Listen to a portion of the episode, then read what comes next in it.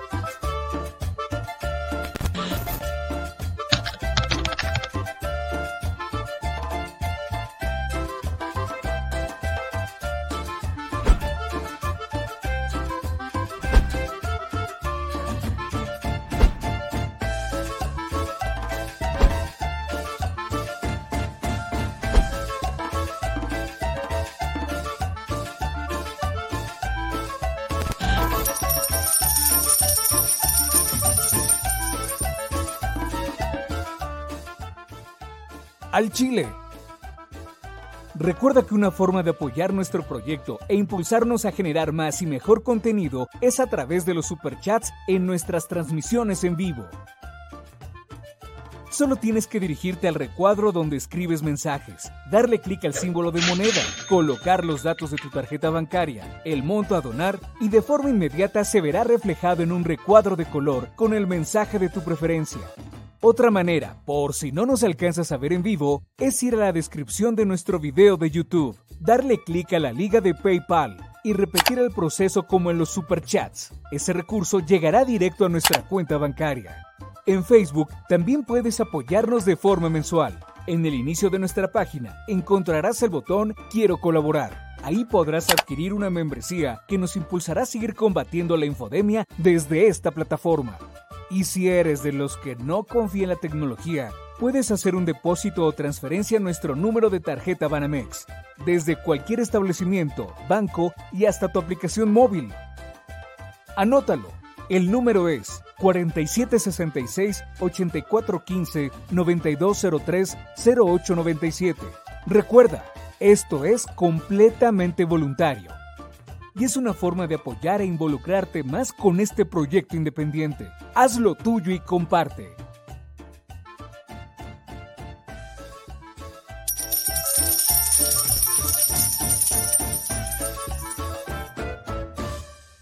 Al Chile. Mis amigos, soy Bebe Yamel.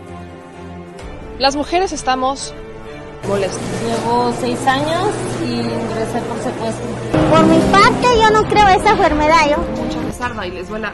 Bueno, ya saben. Nosotros salimos por la necesidad. ¿no? Gracias a Dios, a lo mejor vamos a volver a comernos dos veces al día. De la crisis que se vive en los hospitales en Tijuana. Aquí las noticias o te enchilan o te dejan picado. Amigas, ¿cómo están, amigas y amigos? Bienvenidos a su gustado programa en donde decimos las cosas al chile. Yo soy Meme Yamel, disculparán ustedes la, la tardanza. Ahí tuvimos unos temas técnicos, pero ya estamos acá, señor productor, a la distancia. Aquí está. Buenas noches. Yo creo que sí te escuchas, yo creo que sí te escuchas. Pero a mí toda. Es que, ¿sabes qué? Como traigo los audífonos. No, yo tú no escuchas nada. Eh, saluda, nada más asoma tu cabecita. ¡Ey! Ahí está el señor productor, ¿no? Saludando a toda la banda. Y aquí anda su segura servilleta para decir las cosas al chile. Obviamente no, no tuvimos programa un par de días, pero no se me preocupen que ahorita les voy a decir lo más importante, lo que está sucediendo en México. Así que ustedes, por favor, ayúdenme con sus likes, manitas arriba, todos los comentarios aquí abajo, por favor, y no se les olvide compartir la transmisión. Aquí voy viendo que ya andan, que si se escucha bien, eso es lo que más me importa. Los chinos, pues el calor. Oigan, sí, para los que están preguntando los chinos, la neta es que con el calor que está haciendo acá, opté por las trencitas. Excelente servicio, cinco estrellas, las trencitas. Así que disculparán, esto es lo único que van a ver de los chinos últimamente, porque sí, definitivamente la, las trencitas están salvando, están salvando mi vida. Así que si no me van a ver con trencitas, quizás me vean con chonguitos o cosas así, porque las, la neta es que las trenzas son la onda. Pero oigan, aquí no estamos para hablar de mis trenzas, aquí estamos para hablar de las cosas importantes. Estamos hablando para hablar de las trenzas del señor productor, no es cierto. Estamos aquí para hablar de todo lo que está pasando en México. Y miren, quiero empezar con un tema medio chusco, porque pues vamos a empezar con un tema chusco y vamos a terminar con un tema agradable. Y es que ese tema chusco tiene que ver con arrancamos periodo ordinario. Formalmente ya dimos inicio al periodo ordinario en la Cámara de Diputados y se dio un, ¿cómo llamarlo? Un momento medio incómodo porque el presidente de la Cámara de Diputados convoca a las Fuerzas Armadas para que vayan pues, a rendirle honores a la bandera. No sé si ustedes se acuerdan que en el periodo pasado justamente habrían criticado que fueran los militares a rendir, este, rendirle honores a la bandera y se aplicó la de están militarizando a las Fuerzas Armadas. No sé si se acuerdan de eso. Toda la vida las Fuerzas Armadas han estado eh, rindiéndole honores a la bandera y están en estas diversas ceremonias que se hacen en la Cámara de Diputados y demás. Total, que conforme al protocolo, este Santiago Krill, que es el presidente de la Cámara de Diputados de la mesa directiva, dijo, pues va, órale, jalo y que llama, o o convoca a las Fuerzas Armadas para que le rindieran honores a la bandera. Pero se echó para atrás Santiago Krill. Aplicó la de que crees siempre no. Se echa para atrás Santiago Krill porque iban armados. Vean ustedes lo que dijo Santiago Krill. Como presidente del Congreso, no puedo permitir armas en este salón de sesiones que es un parlamento, que es una soberanía, que es el Congreso de la Unión al cual me debo. Hoy, primero de febrero del año 2023, y con la concurrencia de las y los legisladores que integran las cámaras de senadores y diputados que conforman el Congreso General, se abre el periodo de sesiones ordinario que va a concluir el 30 de abril de este año.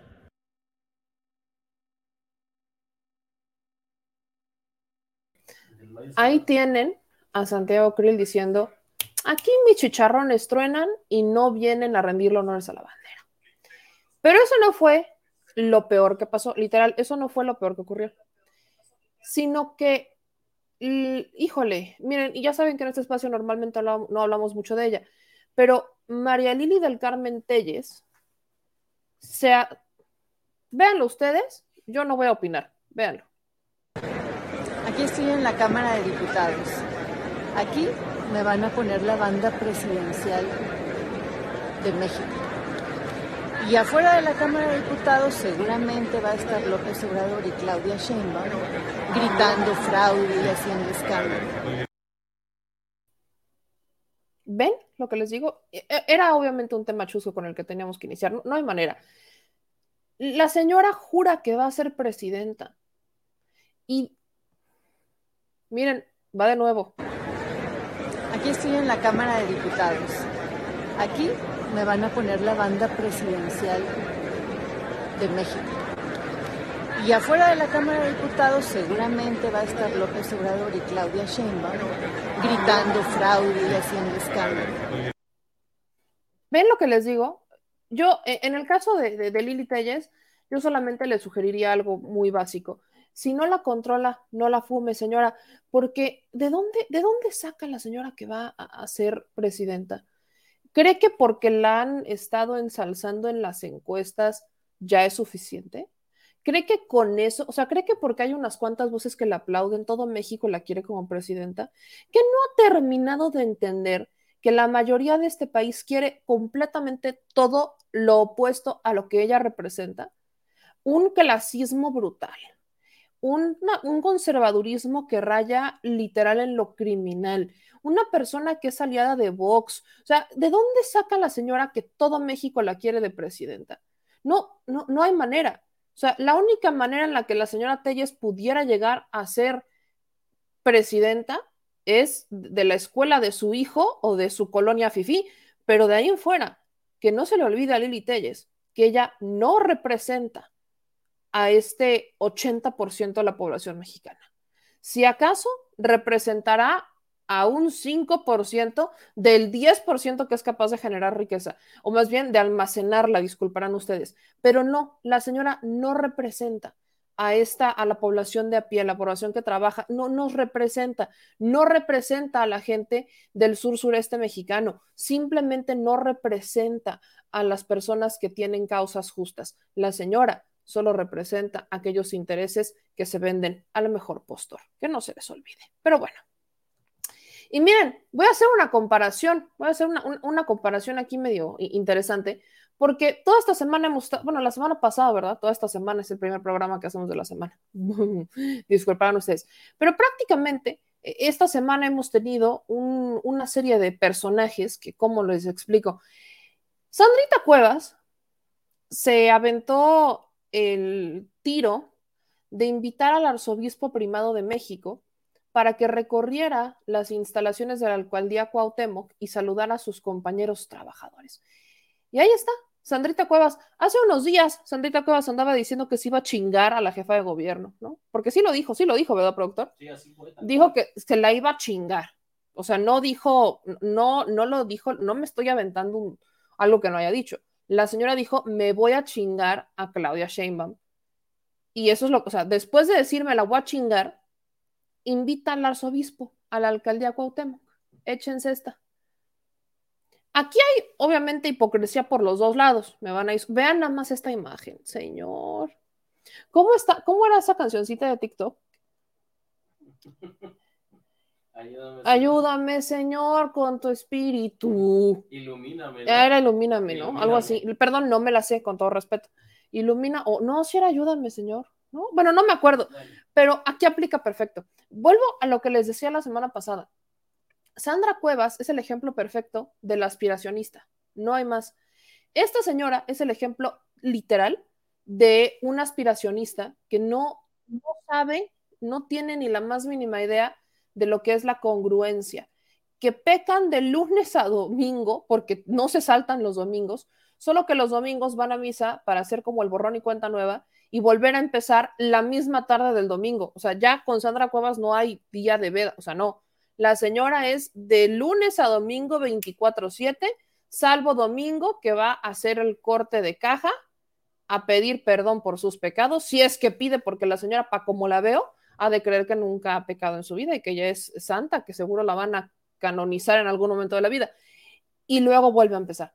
Y esa es la hipocresía de estas personas que utilizan la religión, obviamente con fines electorales, que tampoco nos hagamos guajes utilizan la religión con fines electorales. Y ese es el caso de Sandra Cuevas. Miren la hipocresía. Hace unos días salía a decir, me voy a chingar a una persona y luego hay andar presumiendo al arzobispo. No les digo, este es, este es el problema de estos personajes que, insisto, en el caso de Sandra Cuevas y, creo que también en el, de, María Lili del Carmen Telles, pues ya son casos psiquiátricos que requieren atención un poquito más avanzada, porque no hay manera, al menos yo no creo, que estas personas estén bien de sus facultades.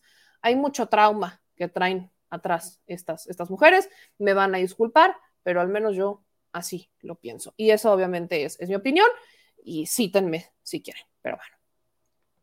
Otra cosa que creo que vale la pena mencionar es, antes de ir con una entrevista, porque fíjense que tenemos una entrevista muy interesante el día de hoy, con un tema relacionado con aduanas, pero eh, antes de irnos con eso, vamos a hacer nada más como una actualización muy breve de lo que está pasando, una notita de lo que está pasando en Coahuila y en el Estado de México. En Coahuila, pues ya sabemos que eh, la situación está un poco compleja para Morena porque hubo una separación entre Morena y PT. Pero también está un poco compleja la cosa para Ricardo Mejía Verdeja, que para muchos era como el candidato porque Armando Guadiana lo ubican como un corrupto. Y pues Ricardo Mejía Verdeja no se la, la neta es que no la pasó tan bien el día de hoy, porque pues en uno de sus eventos de campaña, una, pues al menos pensó que era un simpatizante de su causa, terminó pues quejándose de Ricardo Mejía Verdeja. Vamos a ver, escuchar esto. A mí me gustaría más, a mí me gustaría más que esa misma porra que ellas están diciendo se fuera de la siguiente manera que ya llegó, ya está aquí el que va a chingar la inseguridad, el que va a chingar el crimen, el que va a chingar los secuestros, el que va a chingar a la gente que decapita gente, como pasa en Guerrero. Yo soy de Guerrero, yo soy de Acapulco, conozco tu trabajo y es decepcionante, muy decepcionante. Dejaste mucho que desear en Guerrero. Lo mismo que va a pasar aquí en Coahuila, lo mismo que pasa en Guerrero, va a pasar aquí en Coahuila. Y es algo que no vamos a permitir. No lo vamos a permitir.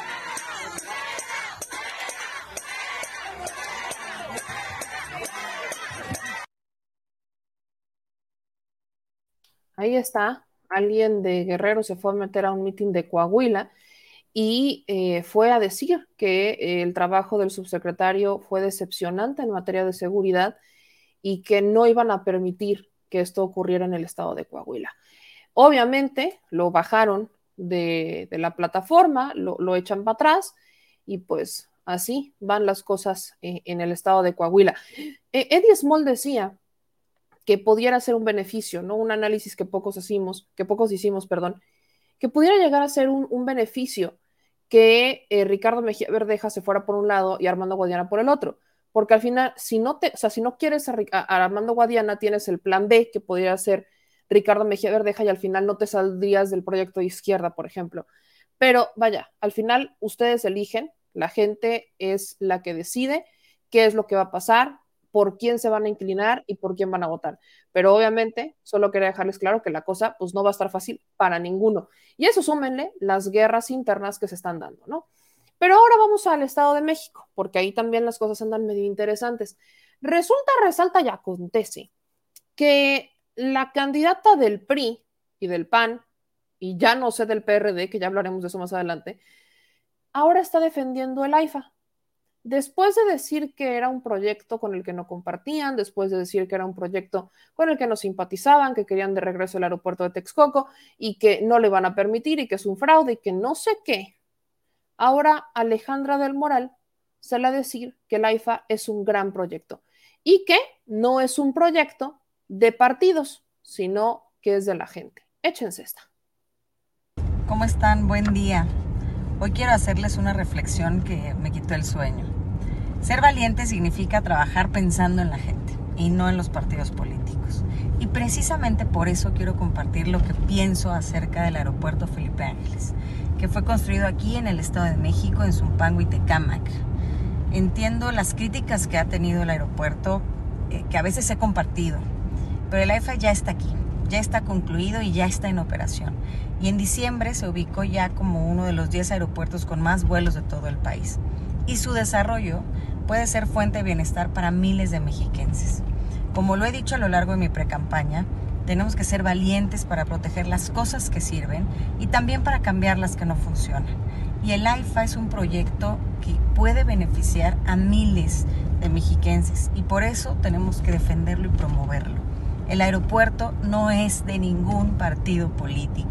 El aeropuerto ya es de los mexiquenses y tiene el potencial para traer desarrollo, empleo y bienestar para los habitantes de Chalco, Chimalhuacán, Izcali, Ecatepec, Nicolás Romero, Tecámac, Tultitlán, Coacalco, Zumpango, toda esa región y queremos que esa región crezca. Este es el tipo de cambio que estamos proponiendo, dejar el odio atrás y la división para trabajar en equipo y en armonía por el bien de todas y de todos los que vivimos en el Estado de México. Les mando un fuerte abrazo y los veo en un ratito en la gira eh, que tendremos en los municipios.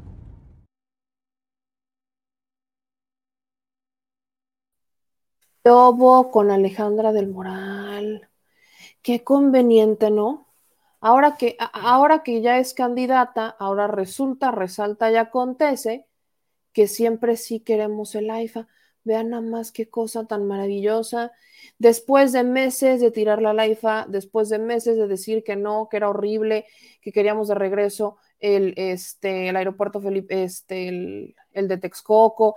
O sea, después de aventarse una campaña brutal 1500 veces de lo que no les gusta del aeropuerto Felipe Ángeles, después de decir que era, que, que era una central camionera y no sé qué tanto, ahora resulta que es un gran proyecto de inversión. Era una bodega. Ajá, ajá, que era una bodega, ¿no? Una bodega, que era una central camionera. Ahora resulta que es una gran oportunidad de trabajo para los este, mexiquenses.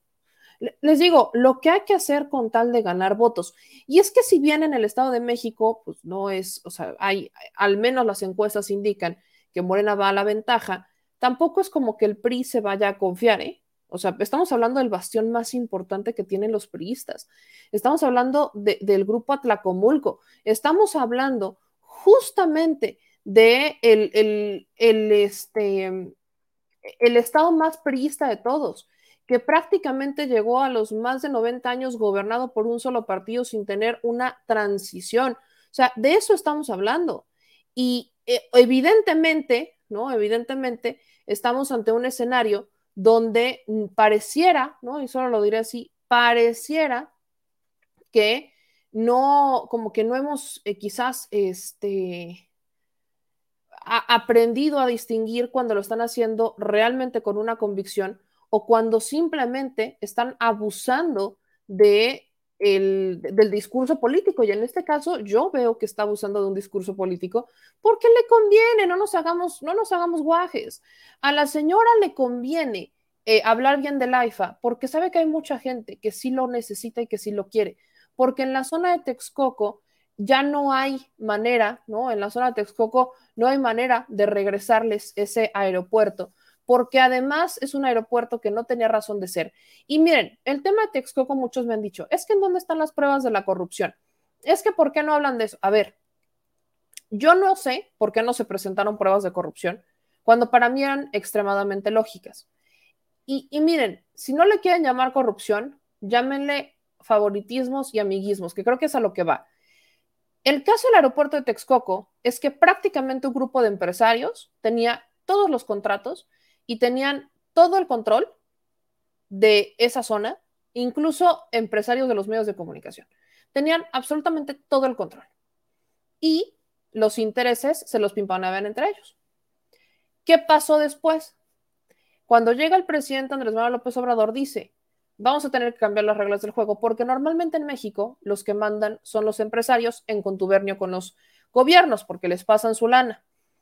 Y el aeropuerto de Texcoco, si se construía, iban a tener que entubar cinco salidas de agua. Si entubas esas cinco salidas del agua, con el agua no se juega. En algún momento el agua llueve, se levantan los ríos y en algún momento el agua tiene que encontrar para dónde se va. ¿eh? Y como siempre el agua caía al lago de Texcoco, pues no había tema. Pero el proyecto de Texcoco era entubarlo, construir sobre el lago y hacer su magnífico aeropuerto, dejando cerradas esos, esos cauces de agua que eventualmente iban a terminar inundando otras localidades.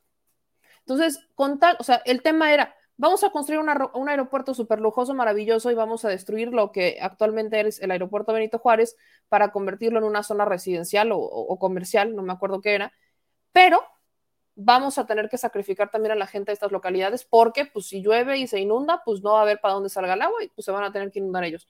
Porque así como que yo escuchara que tenían un plan para mejorar estas comunidades, pues tampoco. Entonces, e-, evidentemente a mí me, me parece que hay una, hay una narrativa que hoy se maneja de, vamos, ya no va a haber Texcoco, pero queremos la bendición del presidente para que los indecisos, que quizás eh, no quieren, no están tan seguros de votar por Delfina, pues entiendan que con nosotros no va, o sea, va, va a seguir existiendo como una relación cordial como la que se dio entre Alfredo del Mazo y el presidente Andrés Manuel López Obrador. Así que mi gente del Estado de México, aguas, que también me los quieren chamaquear. Aguas con eso. Señor productor, usted dígame, ¿vamos con la entrevista? ¿O sí? ¿sí? Porque yo todavía veo que hay mala señal. Pues es que yo veo que no se mueve. Por eso le digo, está congelada la imagen. Por eso le, por eso le digo. O meto una notita en lo que usted me ayuda. Hecho, promo de que no. Pues mire, mi gente, vámonos con una nota de fosfoleón en lo que resolvemos los problemas técnicos de nuestra entrevista, porque eh, veo que está congelada la imagen y pues no vamos a tener un buen audio. Pero fíjense, mi gente, que en fosfoleón las cosas andan bravas. Resulta, resalta y acontece que me le están haciendo un juicio político a Samuelito García. ¿Qué? Resulta que Samuel García pues habría descuidado algunas de sus este, actividades como gobernador. Incluso se filtraron unas fotos donde presuntamente Samuel García estaría eh, esquiando, ¿no? Se habría ido de, vacaciones a esquiar como medio, este, ¿cómo decirle? Eh, de incógnito, ¿no? Para que nadie supiera y nadie se enterara. Entonces, Samuel García, que andaba muy ocupado eh, haciendo otras cosas que no son gobernar, ahora está enfrentando un proceso de juicio político. El 12 de diciembre, los legisladores federales de Nuevo León, Ania Gómez del PAN y José Luis Garza del PRI, presentaron la solicitud de juicio político.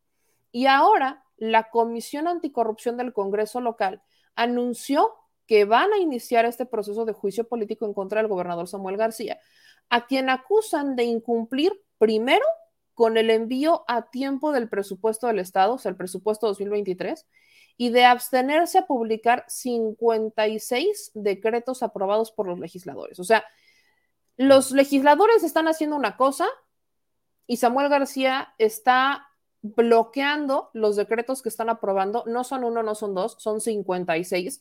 Y además Samuel García se tardó en enviar el presupuesto del 2023.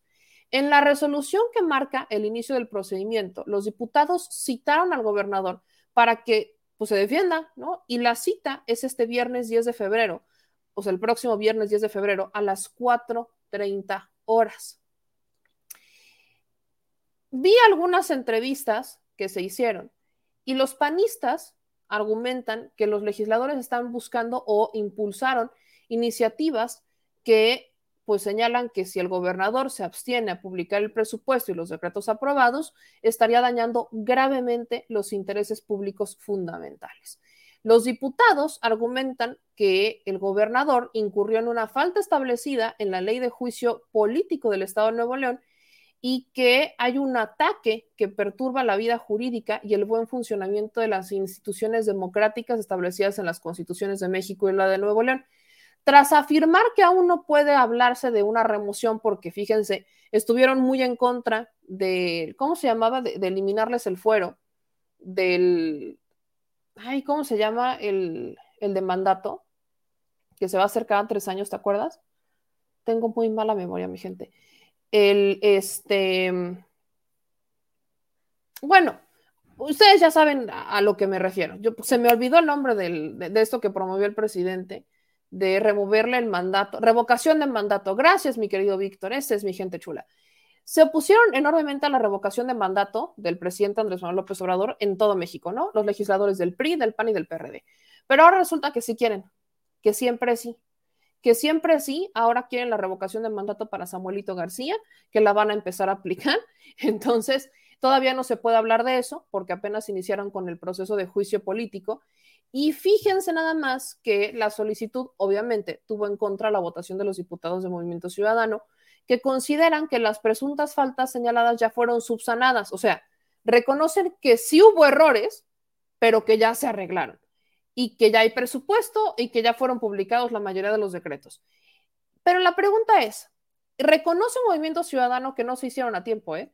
O sea, los diputados de Movimiento Ciudadano reconocen que el gobernador no hizo su chamba a tiempo que ya la hizo de forma extemporánea para evitar una parálisis del Estado y que los legisladores terminaron por aprobar el presupuesto que Samuel García presentó. Yo no sé si ustedes se acordarán, pero les recuerdo brevemente que hubo ahí una, una disputa porque Samuel García manda un presupuesto, los diputados hacen modificaciones brutales al presupuesto y Samuel García se, o sea, se rehusó a apoyar ese presupuesto. pese a que es una atribución exclusiva de los diputados eh, decidir cómo va a estar el presupuesto. O sea, son los diputados al final los que tienen esa decisión. Entonces, Samuel García impugnó su presupuesto. Samuel García se les fue encima, ahí está incluso un video de cómo salió con su pizarroncito, ¿no? A hacer una explicación de por qué era, este, era importante el presupuesto que él estaba mandando y cómo es que estaba en contra de lo que habían dicho los diputados. Y entonces eh, hubo una bronca importante entre los legisladores del PRI y del PAN con los de Movimiento Ciudadano. También hay que entender que esto es meramente político, ¿eh? O sea, lo que está pasando en Nuevo León, independientemente de que muchos estemos de acuerdo en que Samuel García, pues sí, debería de hacer un mucho mejor trabajo por los nuevo leonenses o neoleoneses, también es cierto que hay un tema político detrás. Y el tema político es que como movimiento ciudadano se está rehusando a entrar dentro de la alianza del PRI-PAN-PRD, como se, bueno, creo que ya solamente es del PRI-PAN, ya hablaremos de eso más adelante, pero como se rehusó Movimiento Ciudadano a, irse en la alianza de, de señor X, ahora resulta que son archienemigos. Recordemos que Samuel García, si ganó en Nuevo León, no fue por su lindo rostro. Hubo una gran influencia de su esposa, pero también hubo acuerdos que se hicieron. Las mismas personas que pusieron a el Bronco son los mismos que pusieron a Samuel García. Exacta, o sea, no hay diferencia, son las mismas personas. Entonces, Samuel García tiene pendiente cumplir con ciertos eh, favores de empresarios. Y hay que ser netas. Samuel García, o sea, en su gabinete, en el gabinete de Samuel García, hay muchísima gente que estaba en el gabinete del Bronco. ¿Con qué cara salía Samuel García, o es, si es que todavía sale, a irse en contra del Bronco, cuando jurídicamente al Bronco, pues está en supuestamente prisión domiciliaria, con permiso para salir a trabajar a su rancho y hacer fiestas? ¿Qué es eso? ¿Qué tipo de justicia es eso? O sea, no, no logro entenderlo. Y Samuel García se jactó de haber sido el que logró encerrarlo. Y ese fue el mayor logro de Samuel García como gobernador hasta el momento no ha mejorado la seguridad de Nuevo León. El, mismo secretario de seguridad que tenía el Bronco lo tuvo, Samuel García. Creo que las hijas de, de este hombre eran amigas de Mariana, no lo sé. Hubo temas relacionados con el agua, Samuel García no los pudo resolver, tuvo que pedir la ayuda al gobierno federal. Y obviamente los legisladores se le empezaron a ir en contra porque, y ellos hablaron de un pacto porque se habían quedado callados con muchas cosas que había hecho su esposa y él, con muchos errores los dejaron pasar. Pero en el momento en que Movimiento Ciudadano decide no irse o no ceder a la alianza del señor X, el PRI y el PAN se volvieron sus peores enemigos. No solamente en Nuevo León, también lo aplicaron en Jalisco. Y el silencio se rompió. Y ahora todos son críticas y ahora todo es, es que está mal, etcétera, etcétera. Y esto se los menciono independientemente de mi opinión sobre Samuel García, ¿eh? porque aquí es un tema político, para que se den cuenta cómo es que los políticos atacan cuando les conviene. No es por un tema de ideología. En el caso de Nuevo León, la ideología les valió soberana, soberana Pepita. Corneta. Corneta. ¿Cómo, se llama? Pochota. Les valió, ya después sabrán que es pochota, pero les valió, los que son de, de Chiapas ya saben que es pochota.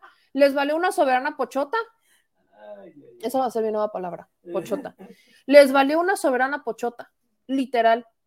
O sea, la ideología no interesa. Aquí lo único que quieren es presionar para que se haga la suya.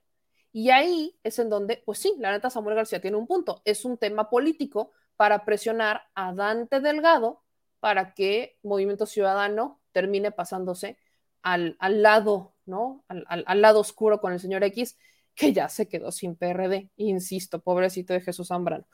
El asunto es que mientras ustedes y yo estamos hablando de, ¿y qué hace el señor gobernador, no?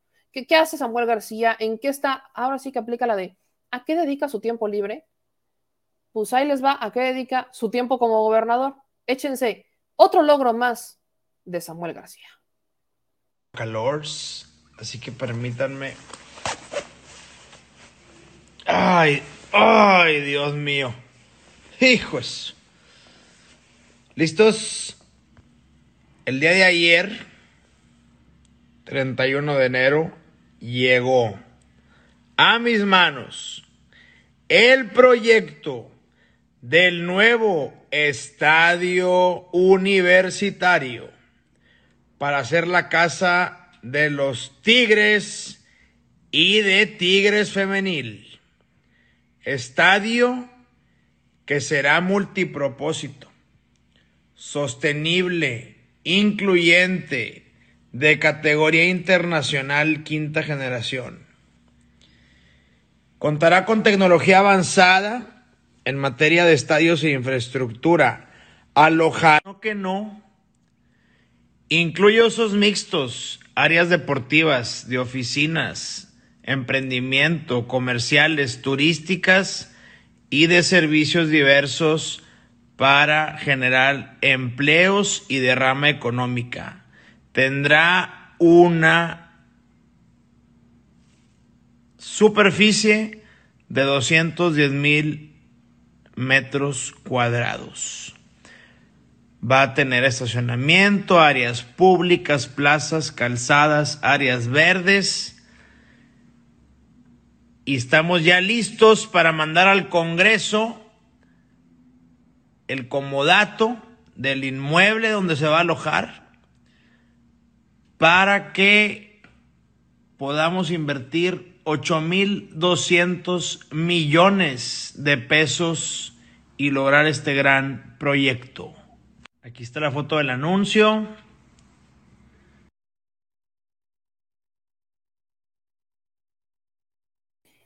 Mire, mi gente, yo sé que piensan que Samuel García andaba medio pedo, pero así habla. Lo peor del caso es que así habla. Parece, por ahí me decían, parece que tiene fallas técnicas. Sí, coincido, parece que Samuel tiene fallas técnicas, pero permanentes. La pregunta que yo hago en este momento es,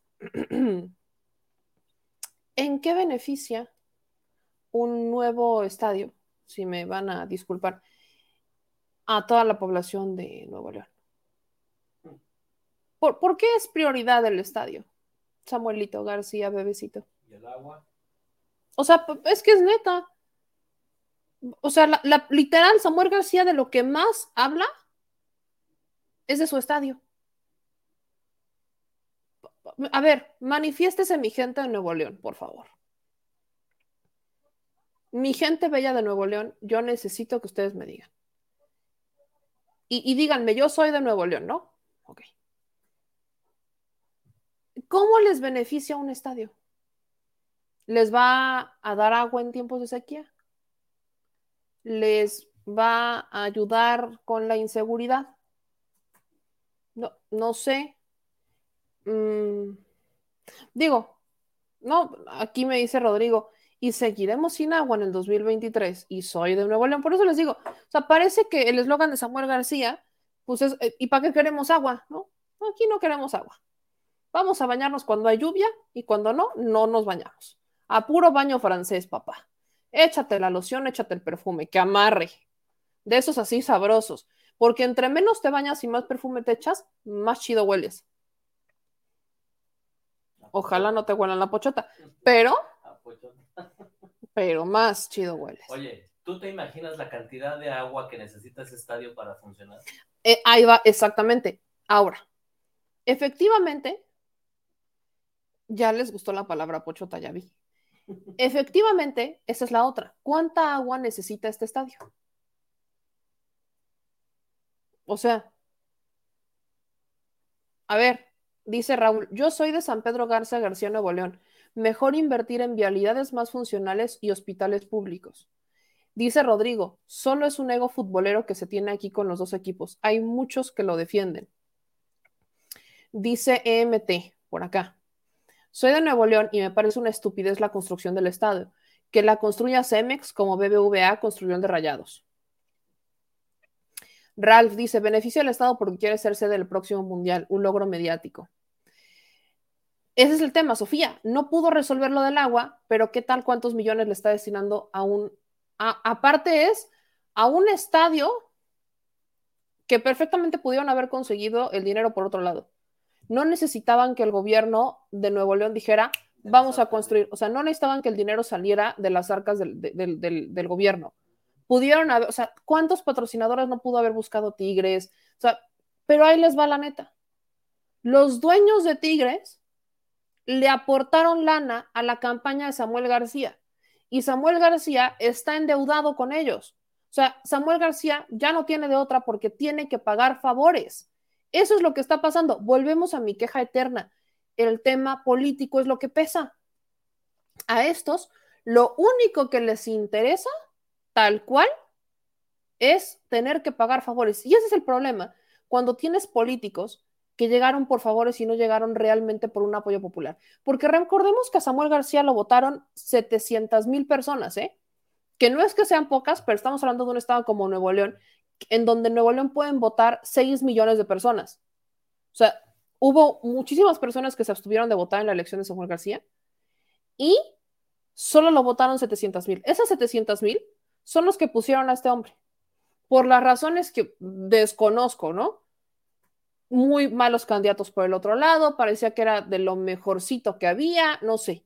Pero Samuel García, que iba hasta abajo en las encuestas, empezó a subir como espuma por el, por el tema mediático. Aprovecharon el fuego mediático que había, aprovecharon toda esta dinámica y se hicieron de alianzas en donde mucho se habla del papel de su esposa, no solamente el mediático, sino de las alianzas comerciales que ya tenía la esposa. Entonces se empezaron a hacer de estas alianzas y Samuel García terminó embarcado en Tigres, independientemente que le guste o no le guste. O sea, terminan siendo sus patrones. Y ese es el problema cuando no tienes personas que son votadas, o sea, cuando tienes un poder económico y no tienes un poder popular. Y hay que entender la diferencia entre el poder económico y el poder popular. Creo que ya lo he mencionado en algunas ocasiones, pero el poder popular es el que tiene, por ejemplo, el presidente Andrés Manuel López Obrador. Es el poder popular. Cuando tienes el poder de la gente, cuando no importa el dinero que tengas, ni la cantidad, ni mucho menos, tú te plantes en un lugar y la gente llega. O sea, ese es un poder muy complicado, es muy, pero muy difícil de conseguir. No cualquiera. Hay muchos que tienen ese poder por el poder económico y ese es el tema. Cuando tienes lana, compras gente compras camiones para que los movilicen, les compras cosas para que crean que los vas a ayudar y la gente ya no se chupa el dedo, la gente se aprovecha justamente de ese poder porque saben que tienes lana y saben que los necesitas. Y eso es lo que ha pasado históricamente en México. Saben que los necesitas, sabes que eh, pues, necesitas eventualmente, o sea, sabes que el político requiere de ti para seguir adelante. Entonces, a ti, ciudadano, ya no te importa de qué partido es, no te importa qué piensa, qué ideología tiene, se nos olvida, lo pasamos a segundo término, porque anteponemos nuestras necesidades y aplicamos la de, si este me va a venir a fregar, pues mejor primero yo me hago de mis cosas, me aprovecho, lo succiono y ya después a ver qué pasa. Y en el caso de Samuel García, o sea, que es este tipo de poder económico, se empieza, o sea, para poder tener más dinero, porque entre más le das a la gente, más la gente te pide y para mantener ese poder le tienes que estar dando constantemente dinero, pues no hay dinero que alcance. Creo que todos estamos conscientes de eso, ¿no? No hay dinero que alcance. Entonces, ¿qué haces? Pues tienes que recurrir a patrocinadores. Y ahí es donde vas con los patrocinadores o vas con empresarios y a cambio de favores te sueltan dinero. Y el caso del estadio de Tigres es exactamente el tema. Tigres le suelta dinero al gobernador para su campaña, y Samuel García se los retribuye construyendo un estadio. No aportando ese dinero para la presa porque tuvo que pedir ayuda federal, no aportando ese recurso para mejorar el estado, vaya, ni siquiera para hacerle el paro a su amiguito Colosio, porque una cosa es Nuevo León como estado, pero Monterrey como municipio, que Dios me perdone, pero creo que tomaron la peor decisión de sus vidas eligiendo a Colosio, la peor. Sucia la calle, inseguras las calles en Monterrey, la gente quejándose, ya le renunciaron de su propio equipo, ya le renunciaron tres, ya metió a Basabe, ¿no? Como secretario creo que de movilidad. O sea, el gobierno de Colosio es un desastre. Y la vez que fui a Monterrey, que tengo que regresar a Monterrey, por cierto, para continuar con estos temas, yo veía las calles brutalmente sucias. Y miren, que fui todavía cuando era administración del Bronco, y no estaban tan tiradas para llorar, ahorita están horribles. ¿Y quiénes son los responsables?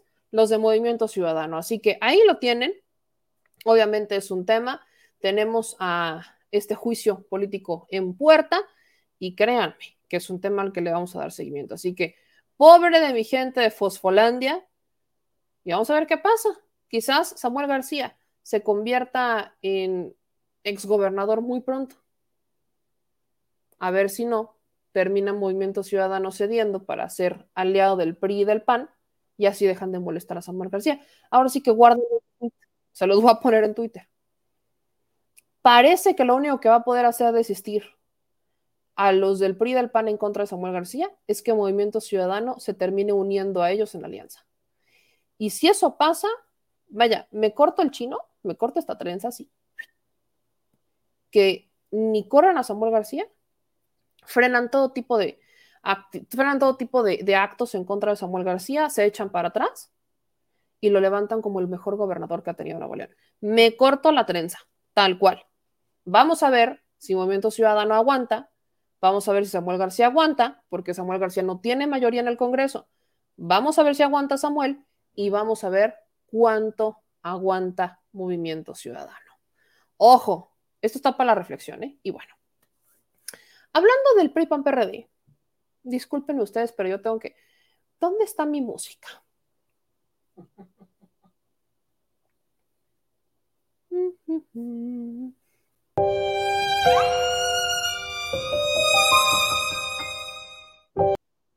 Yo tenía que poner mi violín triste porque Zambrano, el PRD, se quedó sin su PRIPAN.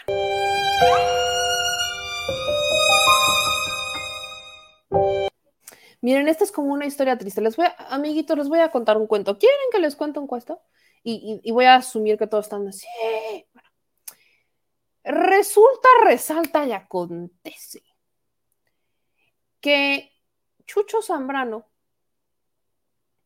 que el PRD, para que me entiendan, está atravesando una crisis muy dura, muy dura porque ya me lo corrieron, ya me lo hicieron a un lado, ya, ya dijeron, sale bye. Les voy a poner esta carta, porque hubo carta y todo el show, del PRI y del PAN, ¿ok? Suben una carta, suben un comunicado, solamente con los logos, y aparte creo que se agarraron a, este de, de, Zambrano, o sea, se lo agarraron así como desprevenido, ¿eh? Porque suben este comunicado, los del PAN y del PRI, se los, es más, lo voy a hacer más grande para que si ustedes lo quieren leerlo, vamos a leerlo juntos, amiguitos, porque esta es, esta es la historia del nunca acabar. Tiene un par de días que nos estábamos burlando del PRD en el supuesto relanzamiento de la Alianza Va por México, el supuesto logro del señor X. Y días después, ¿qué tendrá? ¿Cuánto, tiempo tuvo que lanzaron eso? No tendrá más de tres semanas, ¿no? Que viene el resurgimiento de la alianza, en donde dijeron cómo iban a, dividir los candidatos, ¿no?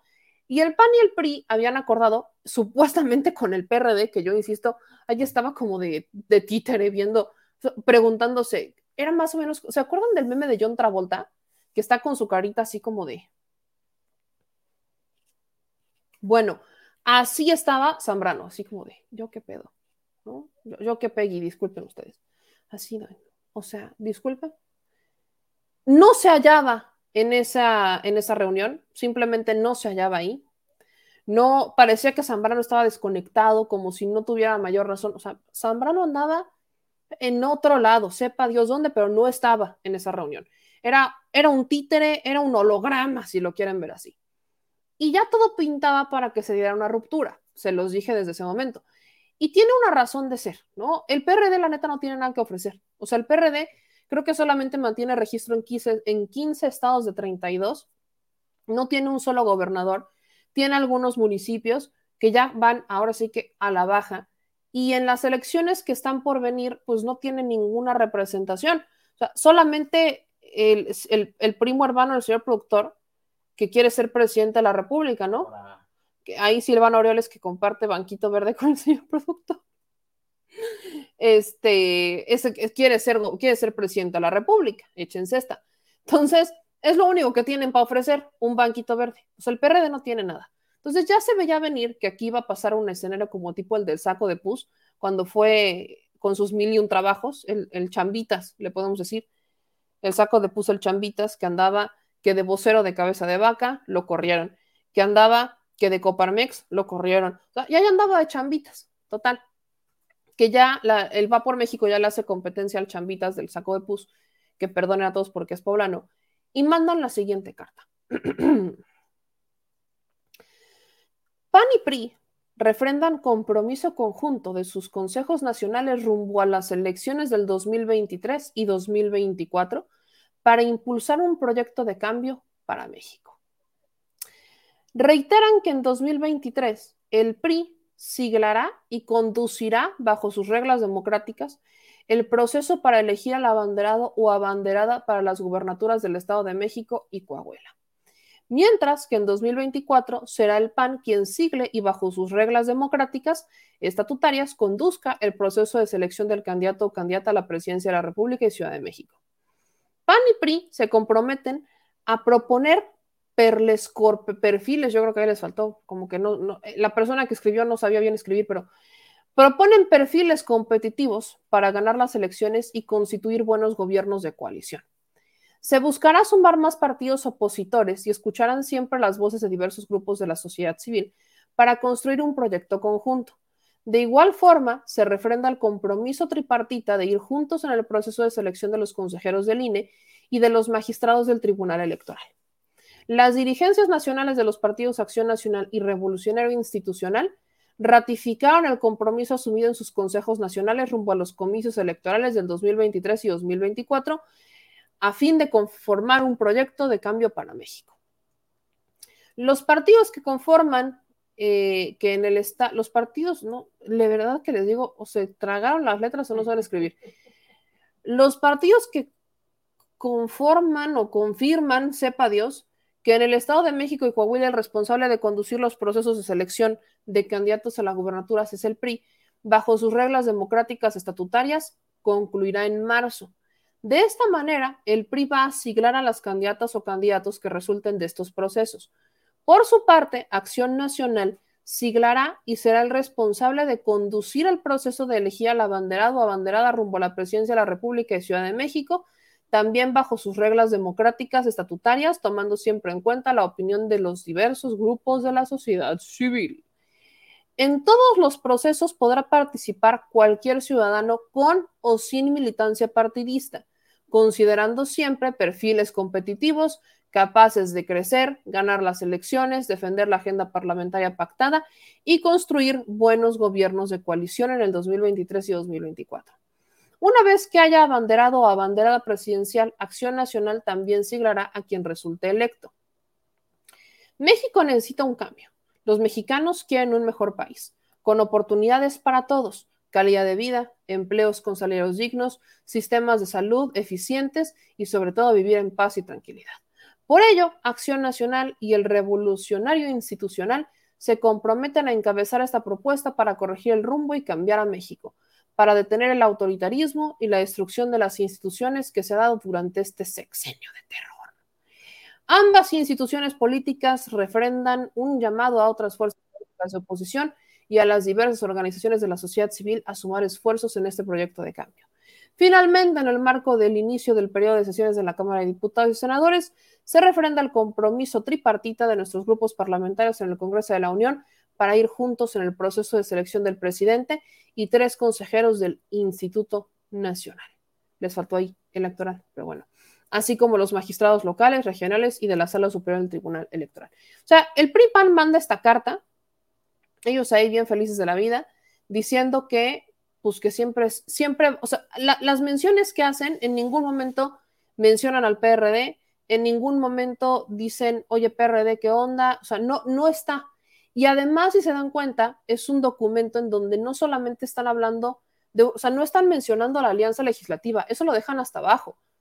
Están hablando de que son ellos dos los que se van a aventar las decisiones de los candidatos. O sea, el PRD simplemente no existe y tiene una razón de serlo, pero es que tienen razón. El PRD no tiene nada que aportarles, absolutamente nada que aportarles. No tiene ya estructura. ¿Qué estructura va a tener? O sea, lo único que pudiera llegar a aportar el PRD son los porros para ir a golpear, para ir a, hacer campaña negra. O sea, es lo único que pudiera aportar el PRD. De ahí en fuera, no hay nada más que pueda aportar.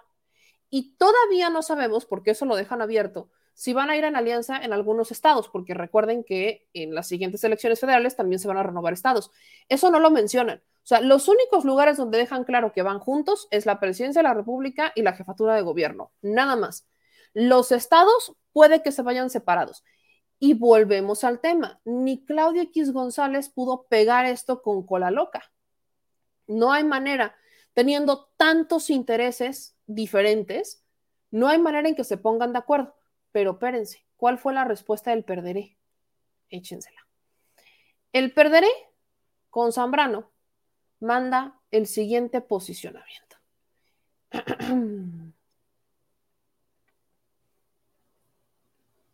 Ahí les va. Ahí les va y, y léase esto con e, el siguiente violín. Ahí se escucha bien mi voz, ¿verdad? No, pues. Bueno, ahí está, les puse el violín para iniciar esto. Y dice así. Ante los procesos políticos en curso en el 2023 y 2024, el PRD reitera que seguirá de la mano de la sociedad civil para que, pensando en las candidaturas principales para el 2024, se deposite en manos de la sociedad civil la elaboración de un procedimiento democrático, abierto, transparente e incluyente para que sea ella la que organice el proceso de selección de estas candidaturas y no sea conducido por uno o dos partidos o ninguno de los partidos de una coalición. Nosotros como Perderé, digo PRD, dejamos muy claro que mantenemos nuestra vocación unitaria para, en primer lugar, ganar las elecciones juntos, como coalición en el Estado de México y Coahuila, y que no nos distraigan otros elementos.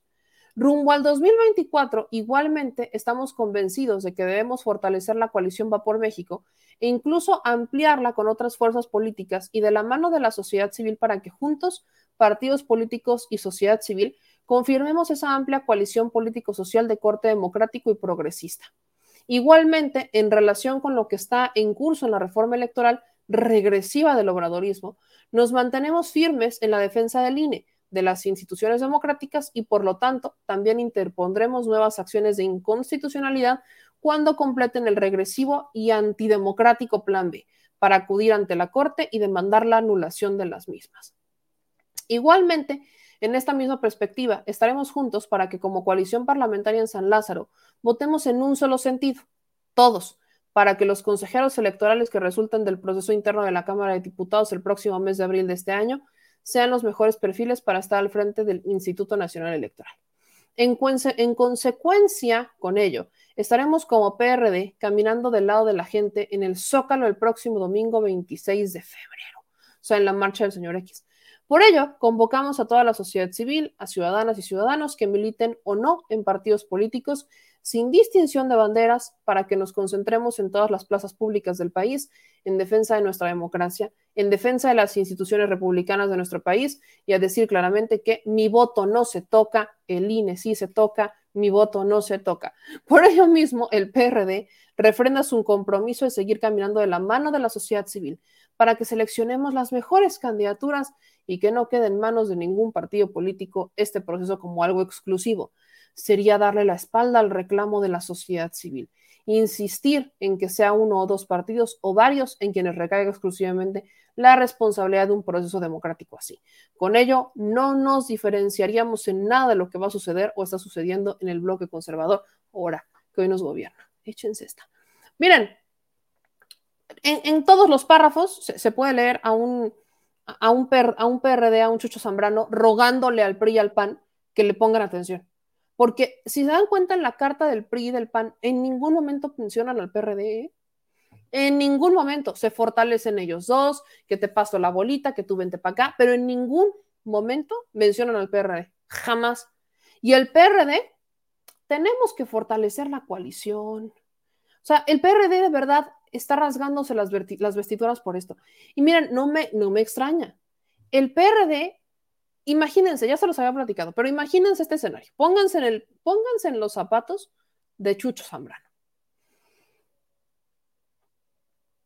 Imagínense haber tenido como candidato Andrés Manuel López Obrador. Lo, lo tuviste como candidato, ok. Y lo perdiste. Y ahora es presidente de la República. No con el PRD.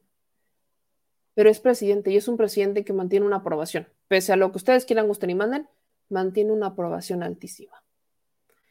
¿Te imaginas si hubieras hecho las cosas bien? Imagínense a Chucho Zambrano decirse a sí mismo, mí mismo, pudimos estar en la cima, pero preferimos regarla. Imagínense lo que es para Chucho Zambrano saber que la gente que militó en su partido y que hoy tiene cargos de poder, que es mayoría, que está buscando disputarse presidencias de la República, gubernaturas de los estados, porque muchos estudiaron en el PRD. Ahora están en Morena o están en PT, porque a los dos, y están siendo considerados. ¿Y todo por quién? Por el que hoy soy presidente de la República. Imagínense ese escenario para el PRD. O sea, lo que hoy está pasando con el PRD es literalmente lo que el aire se llevó, el viento se llevó. O sea, el PRD llegó a un punto de autodestrucción tal que hoy le está rogando al PRI y al PAN que no lo abandonen. Échense esta. Échense esta. Le está rogando al PRI y al PAN que no lo abandonen. Eso es lo que está haciendo el PRD.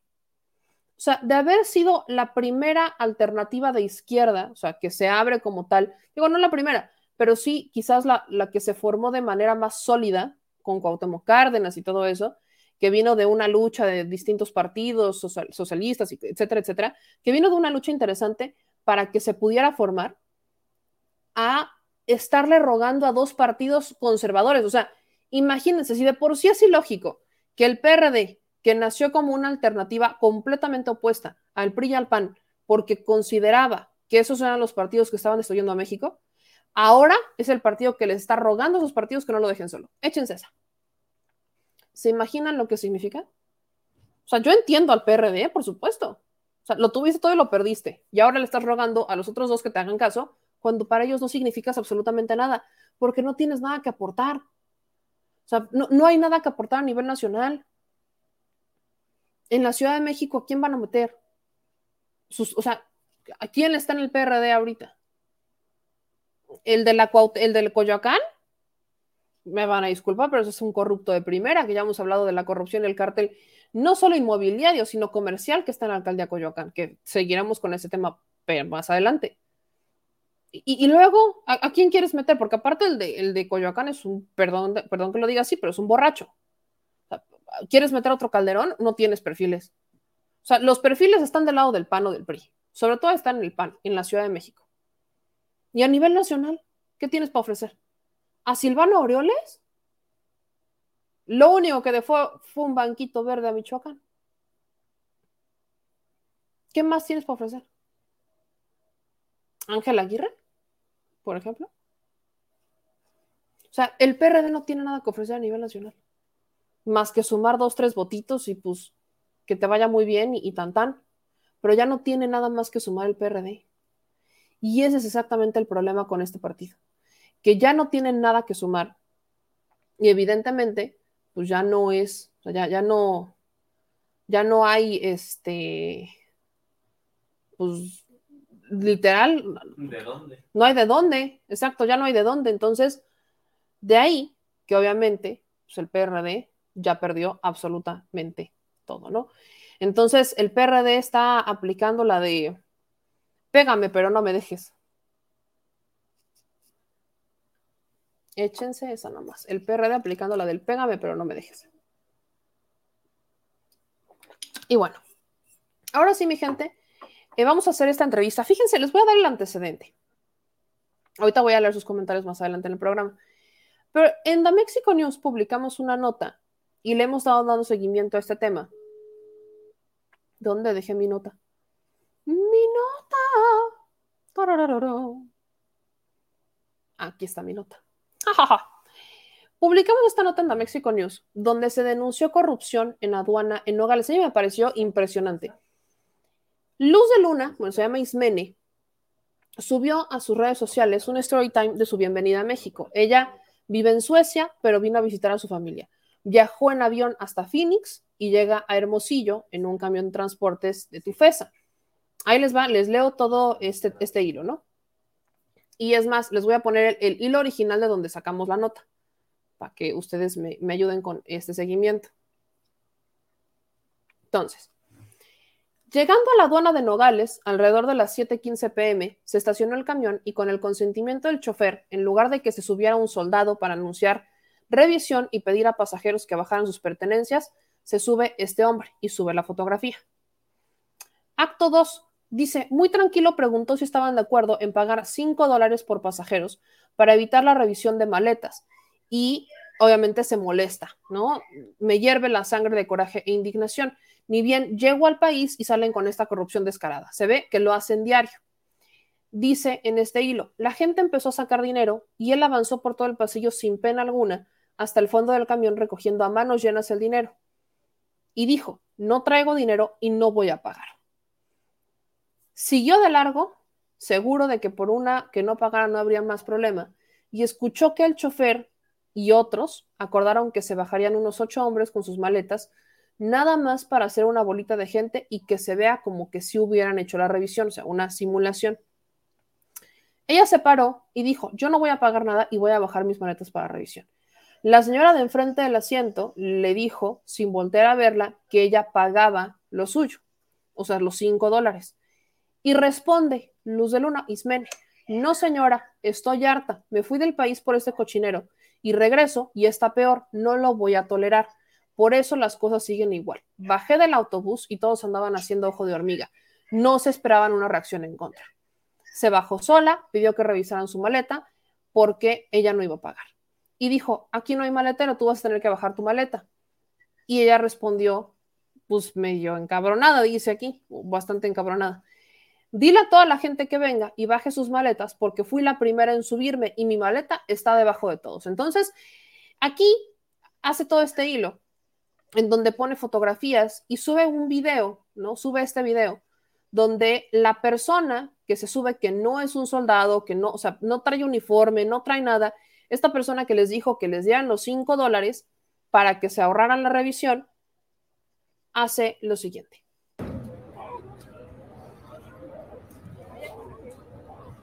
Sí te voy a grabar, sí te voy a grabar.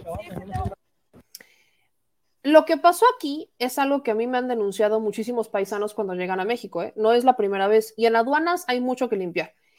El problema es que las autoridades lo están negando. Hubo un comunicado de prensa que justo publicamos en, la nota que subimos de The Mexico News, en donde dicen que en atención a las publicaciones realizadas a través de redes sociales, eh, relacionadas con un presunto acto de corrupción realizado por una persona de sexo masculino en un autobús de empresa particular proveniente de Phoenix, Arizona, en las instalaciones del puente fronterizo Nogales 3 Sonora, informan que las instalaciones de dicho puente fronterizo se encuentran en el libramiento fiscal número 4320 en la colonia Sector Seguro Social Nogales Sorona y son responsabilidad de la aduana de Nogales. El acto manifestado sucedió en el área de revisión de autobús de pasajeros.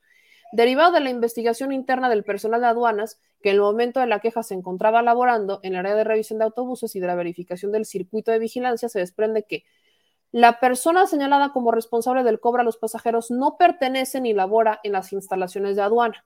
La referida persona no abordó el autobús en el recinto fiscal, identificando que dicha persona ya se encontraba a bordo del vehículo. La revisión del vehículo y del equipaje se realizó conforme a los procedimientos establecidos y al concluir la revisión del vehículo y de los equipajes, el vehículo continuó su marcha.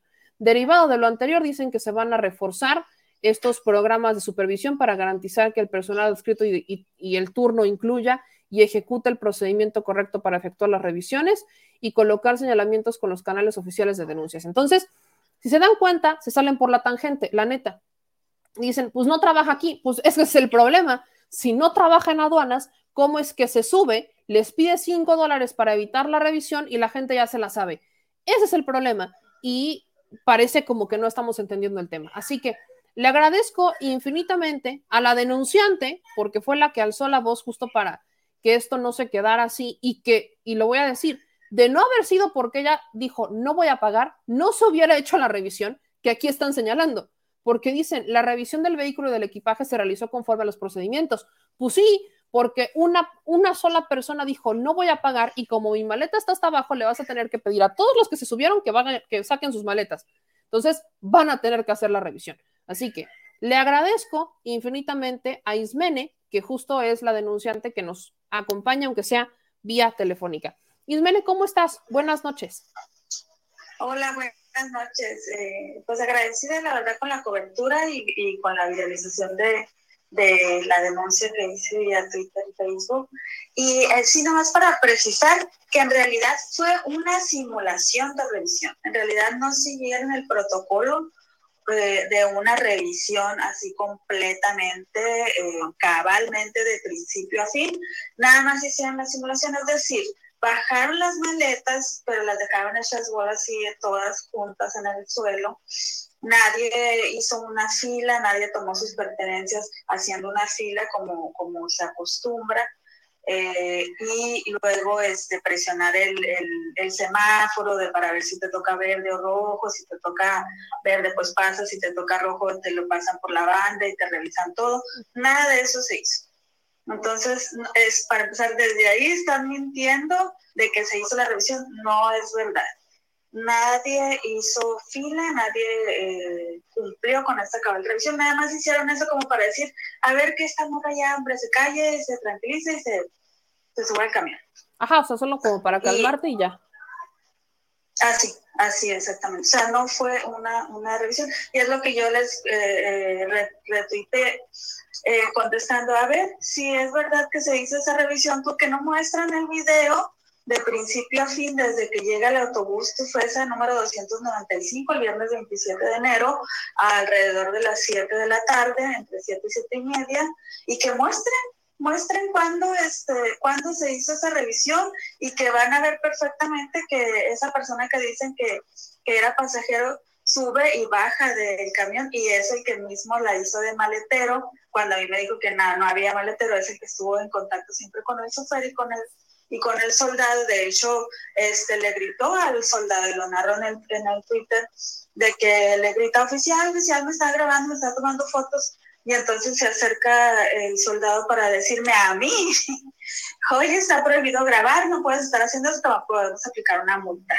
O sea, eh, es, era evidente que había, este, que estaban siendo copartícipes de, de a la gente para no hacer la revisión. Oye, ¿y qué?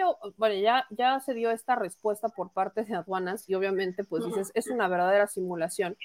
Pero aquí, a mí, al menos a mí me preocupa porque dicen que la persona no pertenece ni labora en las instalaciones de la aduana.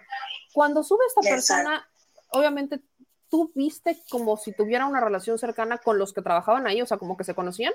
Sí, sí, sí. O sea, para empezar, eh, o sea, porque el chofer de tu FESA deja subir a una persona extraña a pedir cinco dólares. O sea, evidentemente él está acostumbrado a que esa práctica se haga constantemente.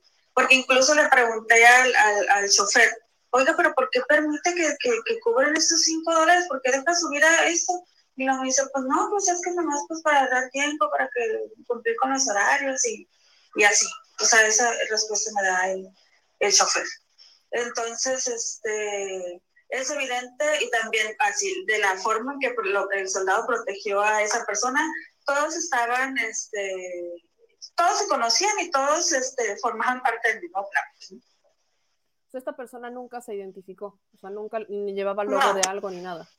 No, no, no llevaba logo, no llevaba uniforme, no llevaba nada.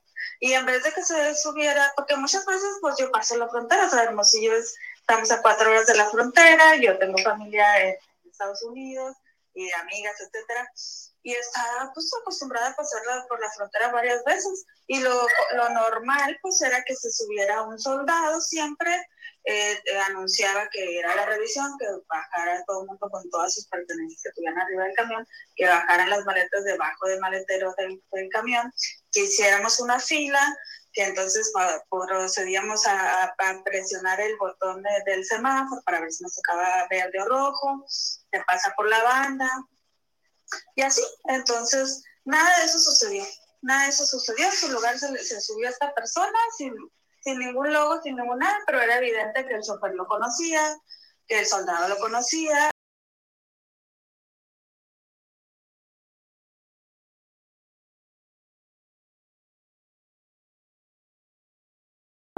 Cinco dólares así levantando la mano. Oye, Ismene, Entonces era... ¿cómo calificarías la respuesta que da aduanas, no? O sea, independientemente de, de, que ya nos dijiste que pues, fue una simulación, ¿qué o sea, esta respuesta a ti que te deja, como una mujer que se fue de, y lo dices, te fuiste del país, ahorita te quiero hacer esa pregunta, pero no vas a tolerar esa corrupción. Entonces, ¿qué te deja a ti la respuesta de aduanas donde prácticamente dicen, sea, su respuesta es que van a reforzar el programa de supervisión y que van a colocar señalamientos en los canales oficiales de denuncia? Pues que en el fondo sí están aceptando que obviamente algo malo pasó, sino porque están diciendo eso al final, o sea, evidentemente, pero, el, y, pero no quieren resolver el problema de fondo. O sea, nomás así como por encima. Y aparte se están contradiciendo porque como, como muchas veces han dicho denuncia, que no sé qué, estamos para atender tus denuncias y tal. Y, y estamos, o sea, yo que fui la única de todo el camión de pasajeros que levanté la voz, quieren desacreditar mi voz en vez de acercarse a ver cómo te podemos este, ayudar. Vamos a, a, iniciar una investigación, vamos a revisar todos los videos mínimos del mes de enero para detectar estas fallas. Gracias por informarnos. Vamos a proceder a iniciar eh, algo para sancionar a los responsables. Vamos a, a, a, separar del cargo por investigación a esas personas que, que nos mostraste en fotos. Nada, nada. O sea, en realidad no tienen ganas de hacer nada y el discurso contra la corrupción es, pues es meramente simulación. ¿En algún momento Mientras, te contactó aduanas? ¿Sí? ¿Cómo? ¿En algún momento te contactó aduana?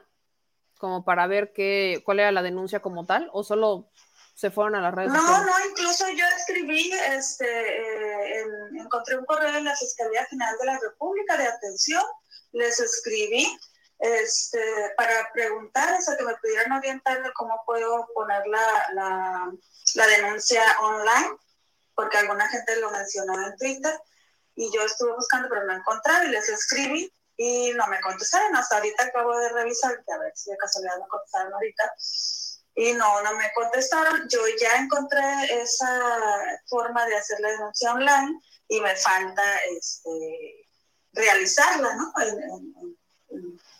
A través de ese link. Pero no, ninguna autoridad se, ha puesto, digamos, a, a, la orden para ver cómo pueden ayudarme, para ver cómo pueden aterrizar esta denuncia. No, ninguna autoridad. ¿Tú vas a continuar con el proceso de denuncia? Sí, yo voy a continuar con, el proceso, este, con este proceso online porque es la forma que podría hacerlo, porque yo, pues como mencionaba, vengo de paz, nada más vengo pues, a visitar a mi familia, amistades de vacaciones y me regreso. Ahora, es afortunadamente. Tú justo en, en, tu hilo dices que justo por esa corrupción tú te fuiste del país. ¿Por qué te fuiste de México? ¿Cuánto tiempo llevas fuera de México? Llevo tres años y medio y pues fui como 20 años activista por la reivindicación de los derechos humanos de las mujeres uh -huh. eh, y de las colectivas LGBT. Uh -huh. Y pues, o sea, como abogada independiente, vi eh, la resistencia que hay para reconocer y aplicar los derechos humanos de las mujeres, para aplicar la perspectiva de género en los juzgados, que son los que pues ya deberían estar capacitados. Entonces, imagínate este, también luchar contra la cultura machista que predomina en mi ciudad y en mi estado, que es de los este, conocidos mayores conservadores de la República, pues era estar de nuevo contra la corriente. Y encima con la corrupción, y encima con los feminicidios, o sea, era mucha inseguridad. O sea, somos el país también, soy también este, egresada de comunicación. Eh, en cuanto a derechos humanos y en cuanto a periodismo, parece que estamos en guerra. O sea, hay una muerte eh, que va en aumento y nada la detiene. Entonces, para mí ya no era viable permanecer en el país. O sea, yo estaba, que en estos días que, que tengo acá, he llorado así de, de impotencia, de, de angustia y de saber que yo me voy de alguna forma que yo quedo a salvo, pero mis amigas, mi familia queda aquí en estas, en estas condiciones. Desde Suecia vi el Culiacanazo y, y yo estaba así como, ¡ay Dios, qué está pasando! O sea, no, realmente no lo puedo creer. ¿Consideras que la seguridad está peor en este momento que cuando con Calderón se disparó en, en temas de periodistas, asesinatos de periodistas, montajes, asesinatos de gente? Pues mira, así yo de lejos, digamos, no me he puesto como a ver las estadísticas tal cual, pero de lejos a mí sí me impresiona. Me impresiona el nivel de los alcances que tiene eh, pues las organizaciones, eh, como si la delincuencia organizada, para hacer este nivel de violencia sí, sí me parecen muy fuertes. Ok. Pues te agradezco muchísimo, Ismene, que nos dieras estos minutos para hablar sobre tu denuncia y vamos a estar muy pendientes de la respuesta que te da Duana. Hasta luego. Hasta luego, gracias. Pues ahí está, e-, es su opinión, yo la respeto, no, no es que la comparta, pero ese fue su punto de vista, ¿no? Y sobre todo dice que no, ha, no, se ha puesto a ver los, este, los índices de seguridad, pero dice que todo lo que ve pues es bastante impactante y que no ha hecho una comparación y miren, no, voy a separar esto en dos para que me entiendan. El tema de aduana yo sí lo considero importante y les voy a decir por qué. Aviéntense estos comentarios. Sí lo hacen con los paisanos y a los que no llevan identificación les piden de 100 a 200 dólares. Por Nuevo Laredo cobran 20 dólares. Sí, meme, eso se sigue haciendo. 5 dólares no es nada. Cuando a mí me pasó fueron 40 dólares y eso se lo reparten. Súmale. Eso lo hacen siempre y la gente paga para ahorrarse el tiempo en revisión. Antes pagábamos 20 dólares. También lo hacen en la frontera de Chihuahua, te piden 10 dólares. Yo ya no he viajado en autobús, pero mis padres sí ellos lo han hecho y han dado dinero. Pero pues como ven que todos dan dinero, pues también lo hacen. Pasa lo mismo en la autopista México-Pachuca. Aquí la rata te pide 20 pesos por persona. Eso sucede en el tramo llamado el frontón. ¿A qué voy con esto? La denuncia de aduana, y volvamos al, al punto, Aduana es un área en donde hace falta muchísima limpieza, pero muchísima. Cuando se fue Horacio Duarte del sistema de aduanas, que depende de la Secretaría de Hacienda y demás, cuando se va Horacio Duarte de ahí para irse a la campaña de la maestra Delfina en el Estado de México para coordinarla, dejó un avance de aduanas, ¿no? Dejó el avance y dijo, hasta aquí llegamos y fue, creo que fue un funcionario del cual se habló mucho porque aduanas había estado haciendo esta purga. Pero no es como que vayas a acabar con toda la purga de aduanas, o sea, no es como que vayas a terminar de solucionar todos los problemas que Horacio Duarte estuvo cuatro años en aduanas, no es cierto, tres años en aduanas, porque antes de él estuvo Ricardo Peralta, y yo no sé si ustedes se acuerdan que a Ricardo Peralta lo terminaron investigando porque se habría tenido ahí unas reuniones bastante cuestionables y lo terminan separando del cargo. Y llega Horacio Duarte y empieza a darle eh, pues, avance a aduanas y demás. Pero ahora ya no está Horacio Duarte, ¿no? Horacio Duarte está en la campaña de la maestra Delfina. Y no podemos decir que en el periodo de Horacio Duarte se terminó y se arregló todo lo que pasaba en aduanas porque no es cierto. Entonces, obviamente, el tema de aduanas, y por eso les dije, o sea, una cosa es aduanas y otra cosa es la opinión de Ismeren que yo no comparto. Pero el tema de aduanas es que sigue pasando. Ahí está el video. o sea, está el video. Está. el video donde hay un señor que se está subiendo y que se enoja porque lo están grabando. Obviamente no puedes grabar en el área de aduanas, eso se sabe, pero pues está grabando un acto de corrupción donde llega un señor, les empieza a pedir dinero para que sea más rápido. Y eso veo sus comentarios y me dicen, pues es que eso pasa en muchas otras fronteras. Me lo han denunciado. Todavía falta hacer purga en aduanas. Y acuérdense que aduanas es, es una de las áreas que más corrupción tiene. O sea, de verdad, la corrupción en aduanas está brutal porque se, así como lo hacen con las embajadas, también lo hacen con las aduanas. Terminaban dándose las oficinas aduanales como una, como favores políticos por la cantidad de dinero que se mueve en aduanas. O sea, la persona que está encargada de una oficina aduanal es capaz de embolsarse una cantidad de millones que ni se imaginan.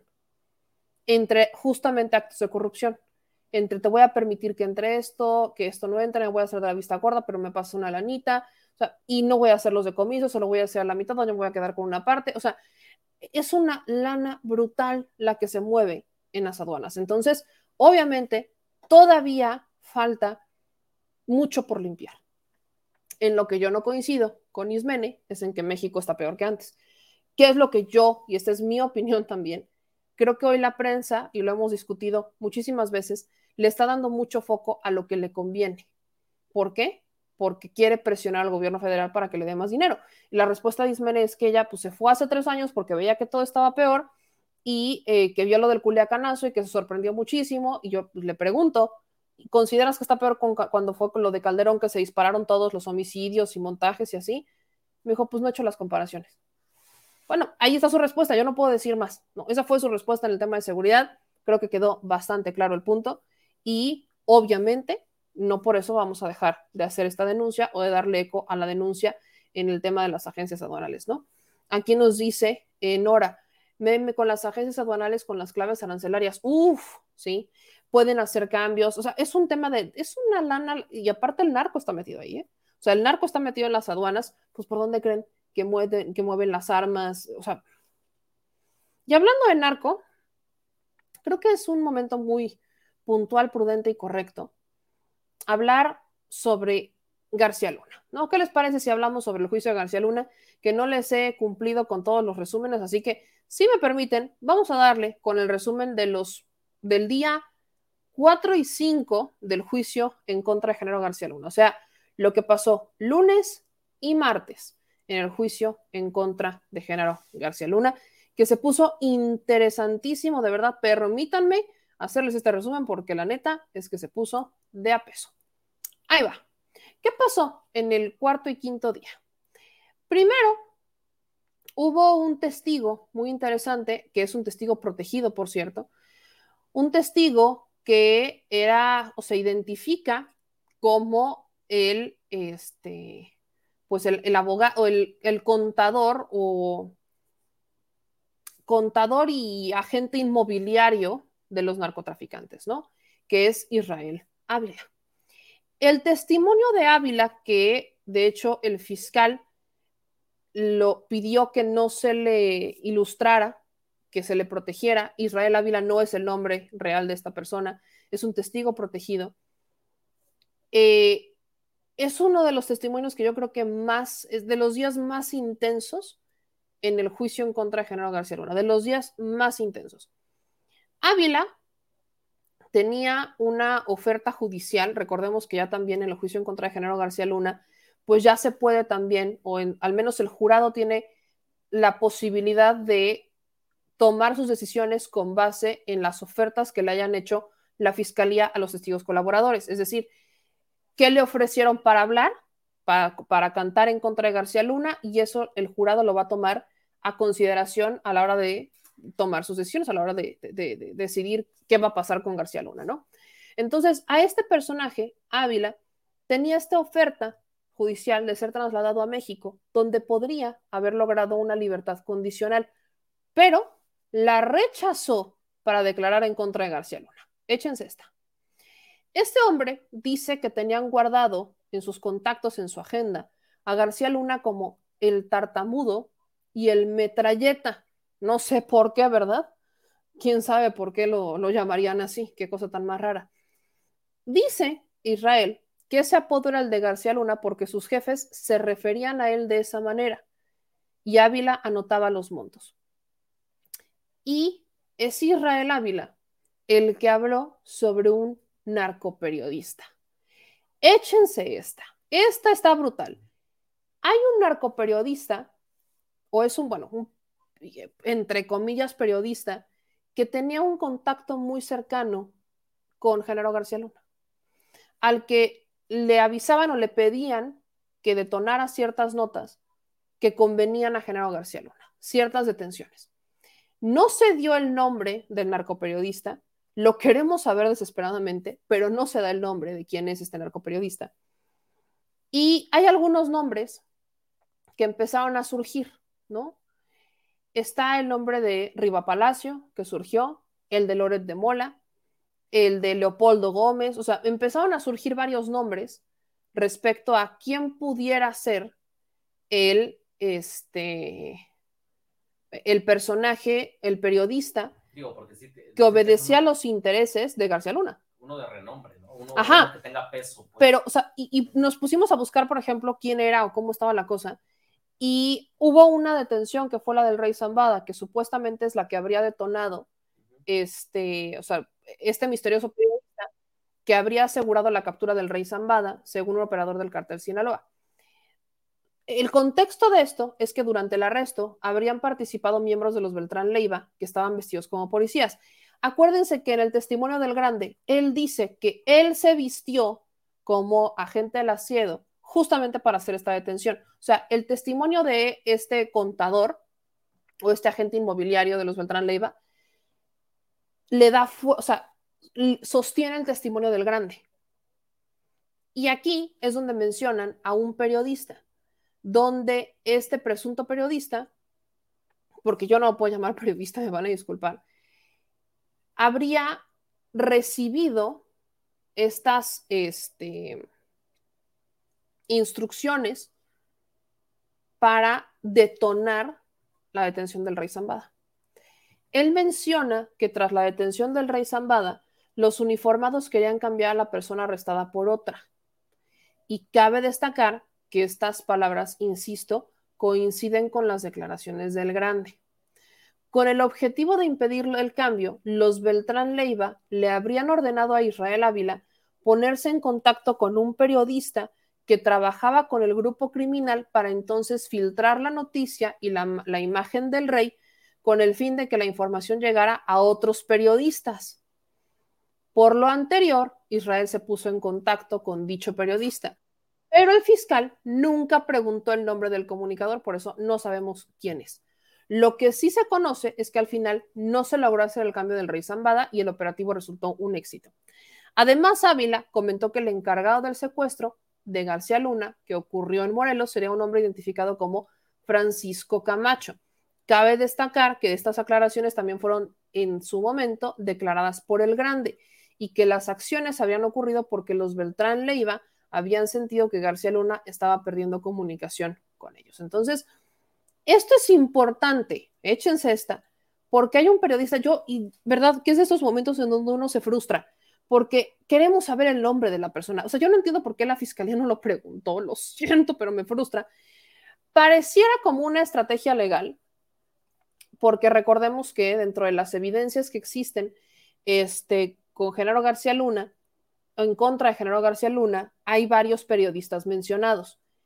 Pero no sé si este periodista, porque ya también se tomaron, justo en el testimonio de este personaje, el, el fiscal, o más bien el juez, perdón, pide que se limiten las declaraciones de los lujos de los narcotraficantes y el nombre de este periodista, porque están protegiendo al testigo, ¿no? O sea, este testigo que es el que sabe quiénes son estas personas, que tiene este contacto, es un testigo que está, se mantiene como protegido. No se reveló el nombre ni el rostro de esta persona para evitar que Genaro García Luna se le fuera encima, ¿no? Porque es una persona con la que quizás pudiera tener el poder para, pues literal, echárselo.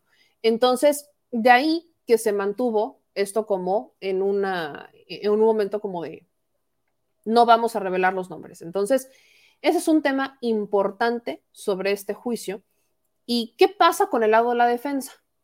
La defensa intentó eh, hacer un cuestionamiento a Israel Ávila, este testigo protegido, pero no lo logró doblar. O sea, la defensa no ha logrado doblar en lo más mínimo a, este, eh, a la defensa. Obviamente, recordemos que la defensa de García Luna lo que quiere es desestimar a todos los eh, testigos bajo el argumento de que nunca vieron a García Luna físicamente o que nunca, o sea, que no tuvieron como este contacto directo, sino que, y justo la defensa lo que dice es, o sea, le preguntan a Israel Ávila si él vio el nombre de Genaro García Luna en los libros de contabilidad o si vio a Genaro García Luna.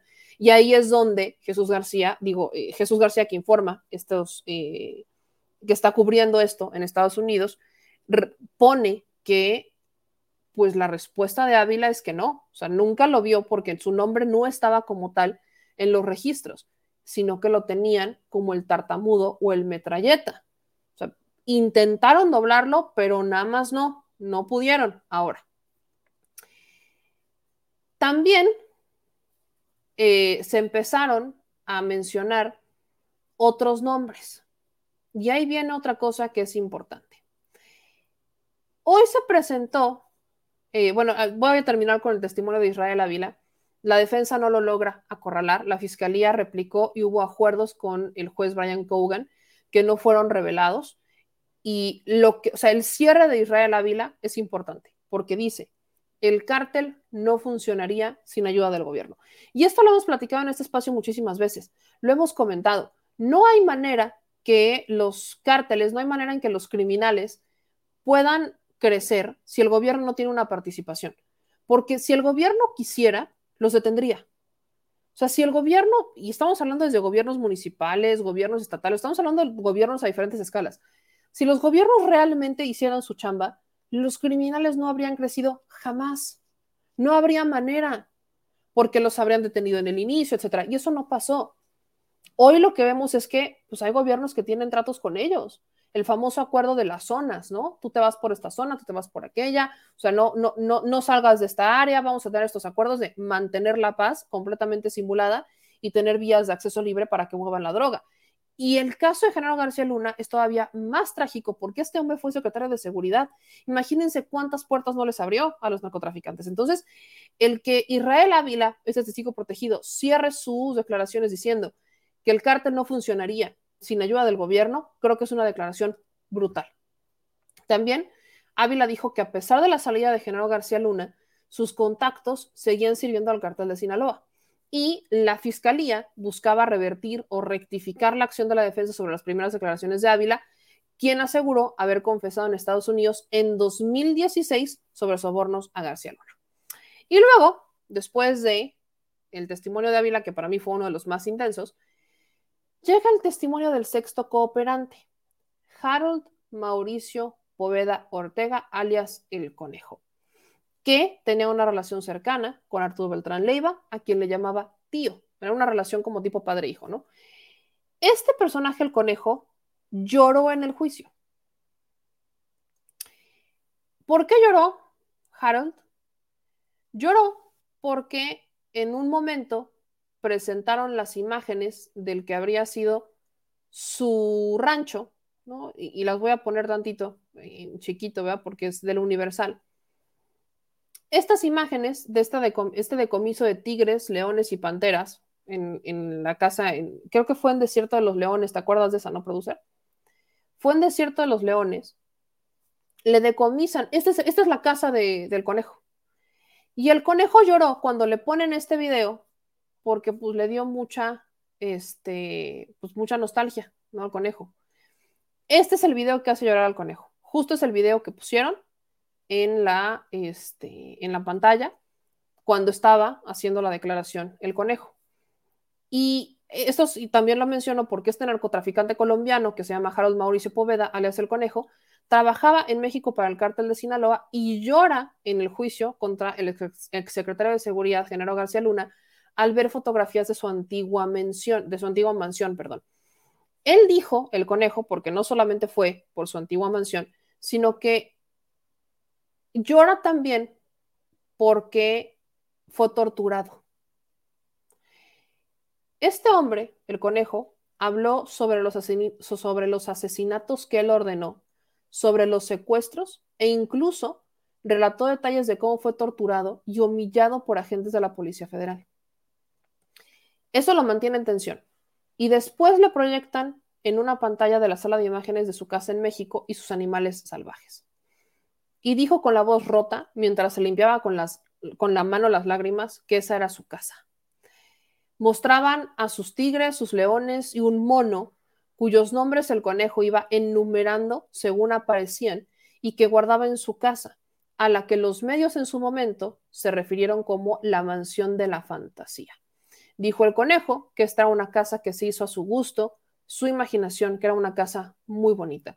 Una casa que estaba en el desierto de los leones y el conejo, por cierto, está en libertad condicional en Estados Unidos en espera de que se le dicte sentencia. y es uno de los testigos de la fiscalía en contra de Genaro García Luna. Entonces, llora cuando ve estas imágenes el conejo y obviamente eso también fue nota. Pero dentro de las declaraciones que da el conejo, porque no nada más fue el que lloró, ¿verdad? No nada más vamos a hablar de que lloró el conejo porque vio su casa, ¿no? Obviamente no, no nada más es eso. Mar de lágrimas. Mar de lágrimas. El mar de lágrimas con el conejo. no solamente vamos a hablar de cómo lloró el conejo, sino que dicen, dice Jesús García, que estoy leyendo eh, eh, sus hilos, que el conejo dice que le pidieron miles de dólares para pagar a medios para que dieran la noticia de la detención del rey Zambada y que la policía no pudiera liberarlo.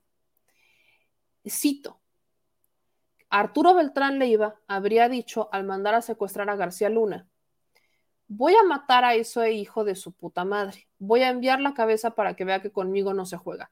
Y esas son las palabras que habría dicho Arturo Beltrán Leiva al mandar a secuestrar a Genaro García, a Genaro García Luna, según el conejo, cuando iban camino a Morelia.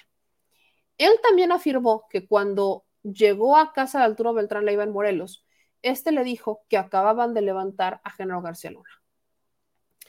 César de Castro intentó presionar un poco el cuestionamiento, no tuvo mucho éxito y mañana va a continuar el testimonio del conejo. Esto creo que es importante mencionarlo porque el conejo habría ganado unos 3 mil millones traficando cocaína, pero Estados Unidos lo multó solamente con un millón. Este narcotraficante colombiano reconoció que en México y en Estados Unidos ha traficado más de un millón de toneladas de cocaína lo que podría haber representado ganancias por más de 3 mil millones de dólares. Sin embargo, su castigo le está saliendo bastante barato, al menos por ahora, porque solamente lo están juzgando por un millón de dólares, no 3 mil millones. Durante su testimonio, reconoció que enfrentó problemas en México con Arturo Beltrán Leiva, quien quería matarlo, y huyó a Colombia con ayuda de Ismael Mayo Zambada, pero volvió para hacer las paz con Beltrán Leiva. Afirmó que el regresar pues era porque eh, regresó porque lo quería como un tío, como un padre, entonces regresa y se terminan llevando en esta relación tipo padre e hijo. César de Castro intenta cuestionar las ganancias que obtuvo por el tráfico de cocaína al ser intermediario entre los productores en Colombia y México, el cártel de Sinaloa y los grupos aliados como la organización de los Beltrán Leiva. Y luego el abogado de García Luna hizo que el conejo enlistara sus lujos, así que reveló haber tenido una colección de más de 100 relojes de lujo, cuyo valor estimó entre 3 y 4 millones de dólares. Algunas de estas piezas las vendió en Estados Unidos. Previamente, este personaje, el conejo, habría hablado de la mansión en la que se sentía especialmente orgulloso en el desierto de los leones, y César de Castro, el abogado de García Luna, quería demostrar que el conejo había ganado millones y que solamente lo habían castigado por un millón, ¿no? Quiero que ustedes vean este video, que es justamente de Jesús García, con este noveno día, ¿no? El día nueve del juicio en contra de Genaro García Luna. O sea, sí es el día nueve en consecutivos, pero recordemos que la semana pasada solo hubo tres días audiencia. Se suspende el jueves porque uno de los integrantes del jurado se fue de Pachanga a ver un partido en Chicago. Viernes no hay audiencia, se retomó lunes y martes. Así que esto es lo que hay que saber hasta este miércoles primero de febrero. Soy Jesús García. Hoy fue el noveno día del juicio a Genaro García Luna en la Corte del Distrito Oeste aquí en Nueva York, donde la defensa cuestionó a Israel Ávila, el contador del cártel de Sinaloa, particularmente de los hermanos Pineda Villa, quien señaló que García Luna habría recibido sobornos y él lo sabía porque estaba anotado en los libros de contabilidad. Sin embargo, fue cuestionado si el nombre de García Luna aparecía justamente en estos libros de contabilidad y ahí es donde hubo cierto problema, ya que dijo que no estaba el nombre, sin embargo dijo que estaba en los apodos que sus jefes le decían a García Luna, quien fue secretario de Seguridad Pública en el gobierno de Felipe Calderón y también fue director de la Agencia Federal de Investigaciones durante el gobierno de Vicente Fox. Señaló que estos apodos eran el metralleta y el tartamudo debido al problema de habla que tiene García Luna. Hoy la defensa y la fiscalía pues enfrentaron algunos problemas con objeciones sobre los cuestionamientos a Israel Ávila. Sin embargo, pues estableció también este elemento, sumó al hecho de que García Luna había recibido algunos sobornos y también señaló sobre el secuestro que había tenido García Luna por parte de Arturo Bertrán Leiva y estaba furioso con él porque, bueno, García Luna estaba haciéndose ya más del lado del cártel de Sinaloa con Ismael El Mayo Zambada y el Chapo Guzmán. Hoy inició también el testimonio del sexto cooperante, que es Harold Mauricio Póveda Ortega, alias El Conejo, quien, bueno, era un intermediario entre los vendedores de la droga en Colombia y los cárteles de la droga en México. Particularmente él trabajaba con el cártel de Sinaloa y narró un pasaje de furia que tuvo Beltrán Leiva justamente durante el proceso de secuestro. Voy a leer lo que dijo en el tribunal. Llegué a una de las casas de Arturo, estaba enojado, no lo normal que yo lo conocía. Llegó el tema que iba a levantar, a secuestrar al señor Genaro García Luna. Después de eso, Beltrán Leiva, bueno, lanzó improperios, groserías y dijo que iba a matar a García Luna, pero supuestamente el conejo lo había convencido de que hablara con él solamente y que viera que pudiera ocurrir. Sin embargo, pues la relación estaba prácticamente rota y aunque dejaron libre a García Luna, pues la, la guerra del narco ya estaba prácticamente desatada.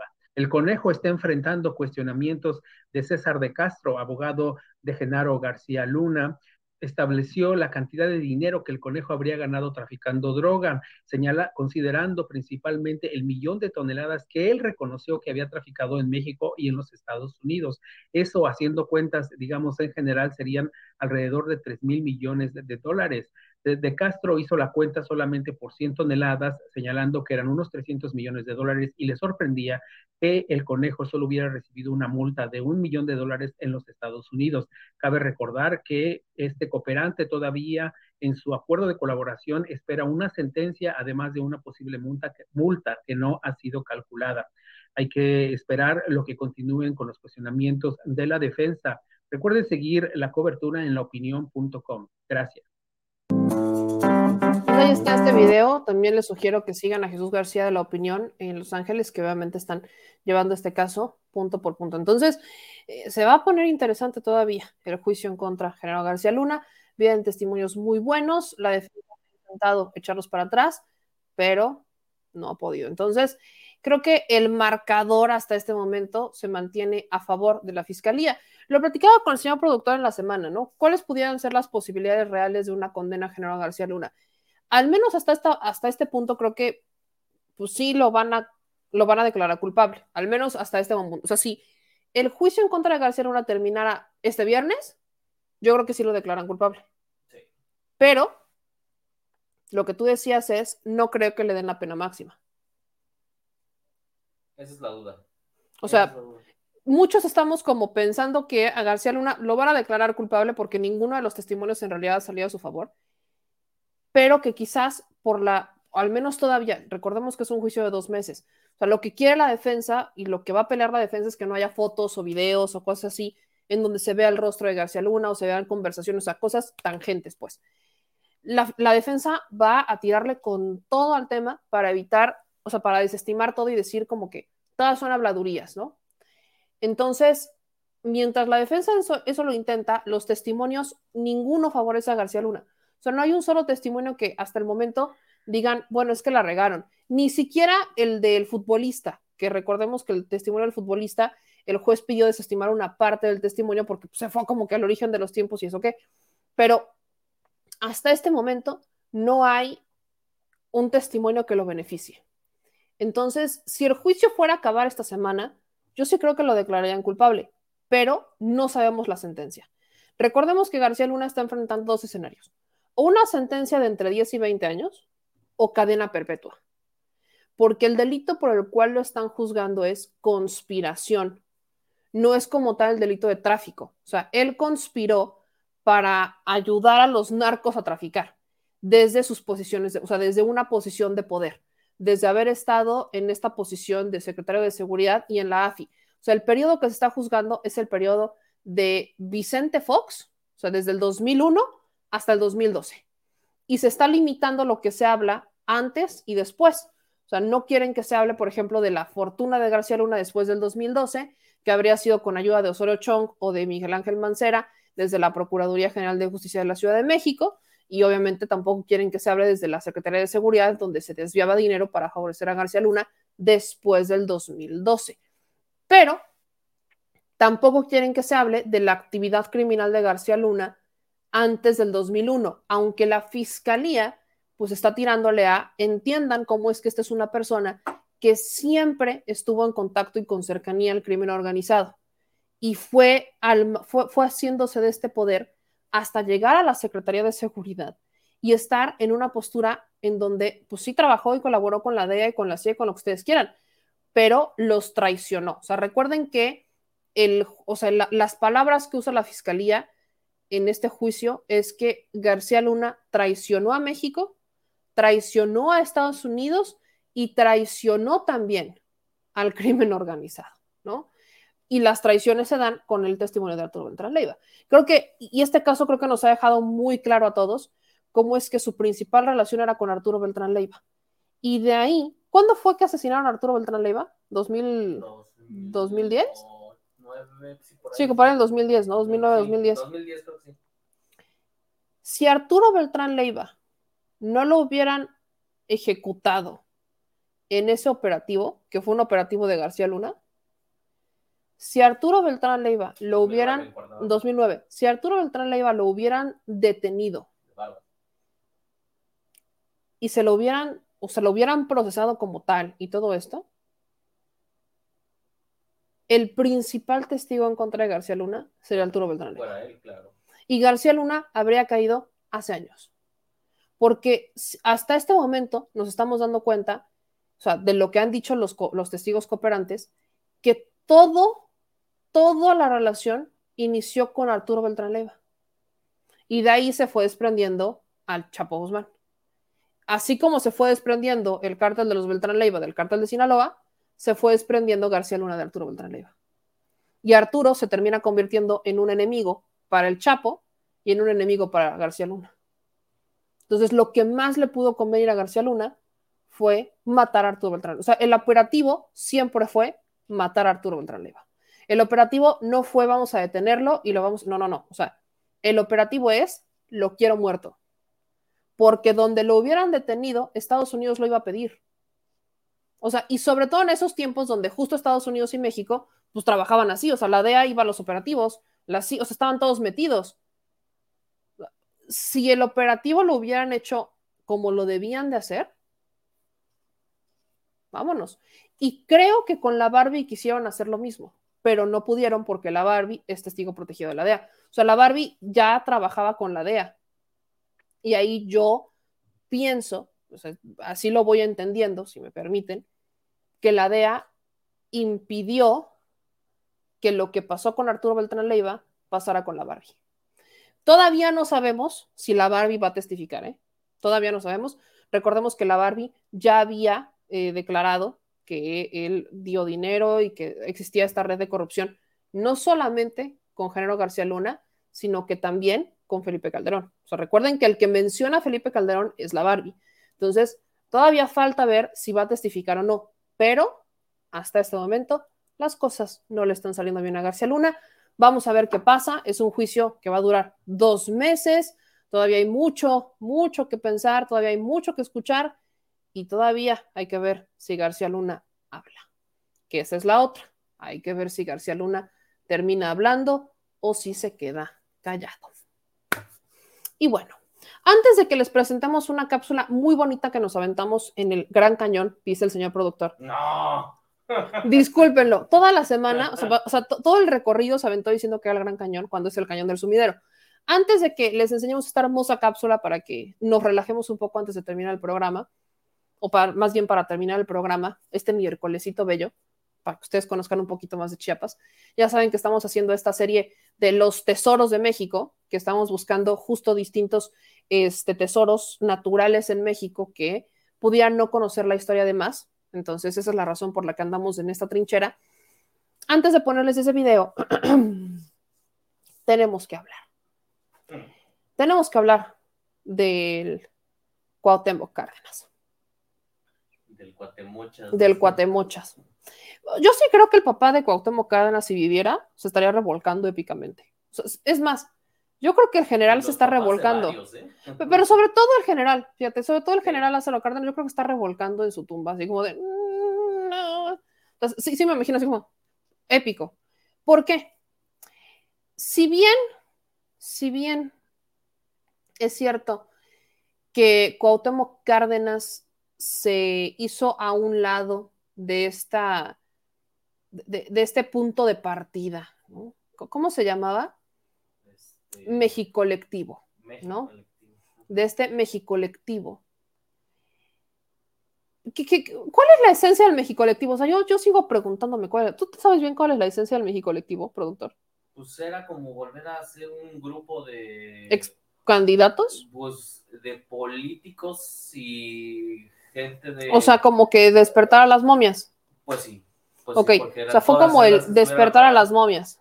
Del 2000 este, y para atrás, y todos los que fueron líderes de opinión, y rectores, y todos esos que según. Aparte la encabezó Movimiento Ciudadano. Claro.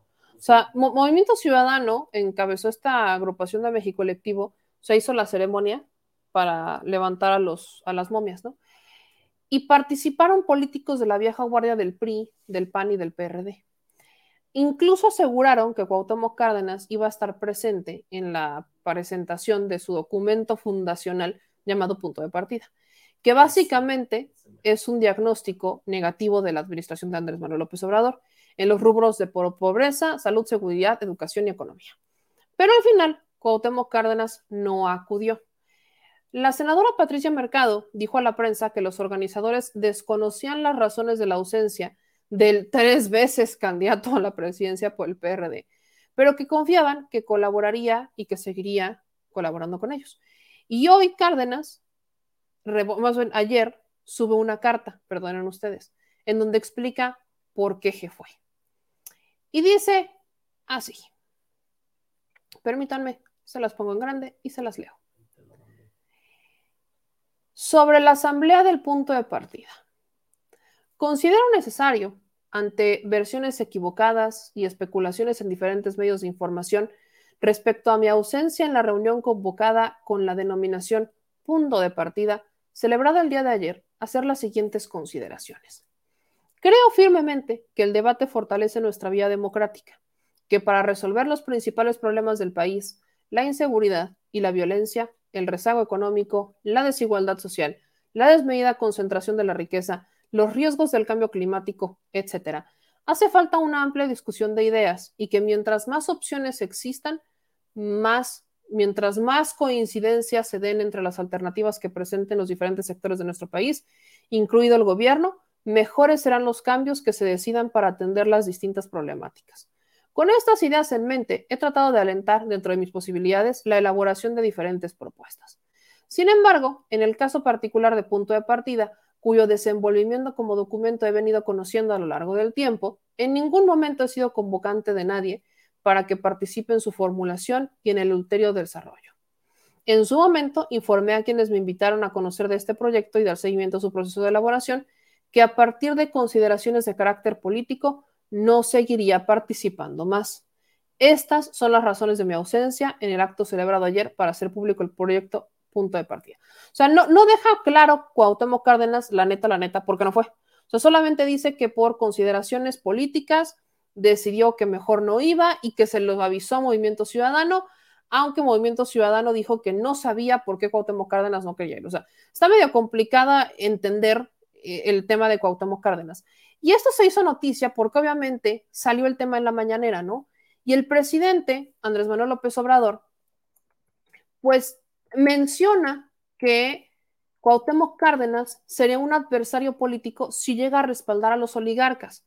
O sea, el presidente obviamente se quedó con lo que pasó de, de, esta agrupación de México Colectivo, porque justo Movimiento Ciudadano mencionó a Cuauhtémoc Cárdenas. O sea, Mo- Movimiento Ciudadano entiendo que utilizó el nombre de Cuauhtémoc Cárdenas sabiendo que no iba a ir O para posicionar mejor. para posicionar mejor, porque a ver, la figura de Cuauhtémoc Cárdenas, y también lo tengo que preguntar, perdón que lo diga, pero yo entiendo que Cuauhtémoc, quizás el logro más grande de Cuauhtémoc Cárdenas es el PRD, Pues sí.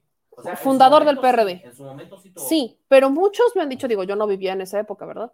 Pero muchos me han dicho que Cuauhtémoc Cárdenas se dejó ganar, o sea, que no luchó más, pues, que pudo haber luchado y no luchó más. Sabiendo incluso los fraudes que le hicieron y demás. O sea, que pudo haberlo hecho, pero no lo hizo. Y ya hay muchas personas que obviamente empezaron a aplicar los cuestionamientos tipo los que está haciendo este los que se hacen con Colosio. ¿Quién sería Cuauhtémoc Cárdenas sin su papá? ¿Quién sería Cuauhtémoc Cárdenas sin la imagen y la figura del general Lázaro Cárdenas? O sea, hay muchas preguntas que ya se empiezan a hacer a lo largo de, de los años de decir, pues, ¿quién, o sea, realmente, quién es Cuauhtémoc Cárdenas sin la figura de su papá? Lo que pasa es que siempre ha sido, él fue, no, se le reconoce la lucha que tuvo para, para salirse del, del PRI, igual que con el presidente. O sea, claro, se le reconoce o sea, que hubo una división y ellos, que dijo, vamos a hablar fueron, de las izquierdas. Los, los, los, iniciadores de esta nueva corriente que hoy ya se está secando, ¿verdad? Uh -huh. Pero... Ya, ya, ya, PRD. Ya se secó. Ya se secó. Entonces, este, yo creo que siempre fue un político tibio, ¿no? Es, exactamente, yo a eso voy. Se le reconoce más por su tibieza. Sí. Entonces, o sea, obviamente su imagen. Ojo, que es muy diferente a ser mediador. Exacto, o sea, fue o sea, no. tibio, fue, este, no sé, incluso en un grado de inseguridad política, podríamos decirlo. Sí, claro.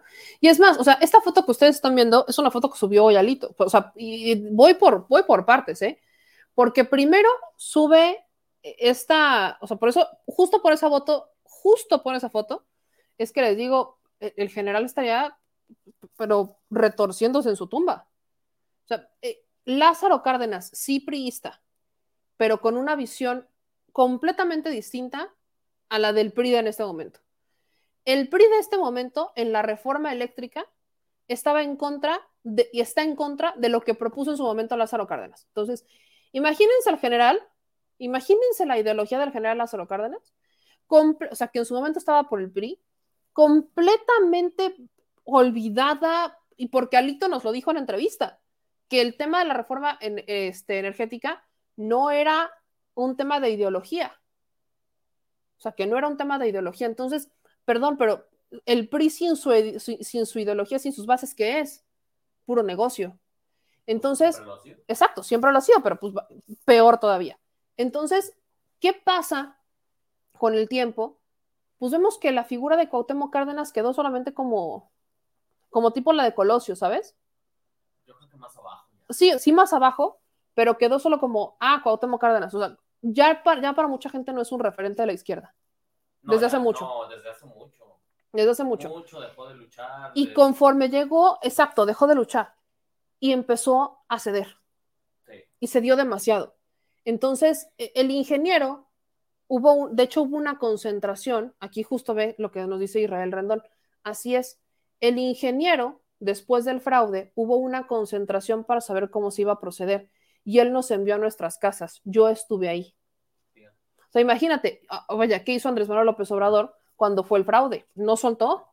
Pues tomó las calles. Tomó las calles. ¿Qué hizo eh, Cuauhtémoc Cárdenas? Se rindió y mucha gente se lo reclama. O sea, hay mucha gente que le reclama a Cuauhtémoc Cárdenas Pues el haberse digo, rendido. Ahí está la tibieza. Pero vaya, en su momento, Cuauhtémoc Cárdenas fue importante, ¿no? Importante. Porque hizo una movilización de izquierda, porque le puso un, o sea, sí le dio Un peso. un peso importante cuando fue la fundación del PRD, porque sí se ganaron puestos de poder, porque sí lograron eh, debatir y controlar, o sea, lograron cambiar el debate un poco en las cámaras, o sea, en su momento fue importante. Aparte, Entonces- la gente que lo rodeaba eh, era gente todavía que también era de lucha. Sí, Digo, por, eso te digo, más- lo que hablábamos hace un inicio, o sea, el PRD, imagínate cómo está Jesús Zambrano, de haberlo tenido todo, de, de tener a- de haber tenido tantos perfiles que hoy están disputándose presidencias, gubernaturas y distintos cargos de poder a no tenerlos porque ya están en Morena, pues imagínate a Jesús Zambrano cómo está. O sea, estamos en la misma con, con este, con Cuauhtémoc Cárdenas. Imagínate haberlo tenido todo y pues, ¿qué tienes ahorita? Pero- pero- el recuerdo de lo que alguna vez fue. Entonces. Movimiento Ciudadano se agarra de esa imagen de, ah, es que es Cuauhtémoc Cárdenas, y presentan, lo, lo presentan como que sí va. Pero Cuauhtémoc Cárdenas, en su carta, dice que ellos ya sabían que él no iba a ir. Y aquí está la carta de Cuauhtémoc Cárdenas. O sea, en su carta justo dice, que sí lo invitaron, que sí conoció del proyecto, que en su momento participó y todo, pero que les informó a los que lo invitaron que este, o sea, que a partir de consideraciones de carácter político no iba a participar más. Esto exhibe a Movimiento Ciudadano, independientemente de lo que ustedes piensen o de lo que acabamos de comentar de Cuauhtémoc Cárdenas, esto exhibe a Movimiento Ciudadano, porque estamos hablando de un partido que te promocionó que iba a ir una persona sabiendo que no iba a ir. Entonces, el presidente, Andrés Manuel López Obrador, se quedó con, es que pues va a ir Cuauhtémoc Cárdenas, de ahí viene este comentario donde el presidente dice, pues si Cuauhtémoc Cárdenas empieza a defender a estos oligarcas, pues yo lo estimo y lo respeto, pero se vuelve mi adversario. Mi adversario. Y ya cuando el presidente lee esta carta, o sea que ya fue hoy en la mañana, lee esta carta, el presidente dice lo siguiente, y creo que es muy importante escuchar lo que dijo el presidente Andrés Manuel López Obrador, justo, justo cuando como que rectifica en el caso del el ingeniero. De que él eh, es un opositor ya para usted. A mí me dio mucho gusto lo de la carta del ingeniero. Y yo no sabía, pero él ya lo había informado al grupo. Lo que pasa que este, lo siguieron manejando. Entonces, cuando me preguntan, pues yo respondí de la manera que ustedes saben, pero me da mucho gusto que el ingeniero haya aclarado. Yo creo que este, aclaró no, no, pero usted, en cuanto al calificativo de que era un opositor ya para usted. Es que, de todas maneras, no lo incorporaba yo en el grupo de moderados eh, que en realidad son conservadores. porque ayer hablé de lo que decía Melchor Ocampo, que los moderados no son más que conservadores más despiertos, más audaces, más simuladores.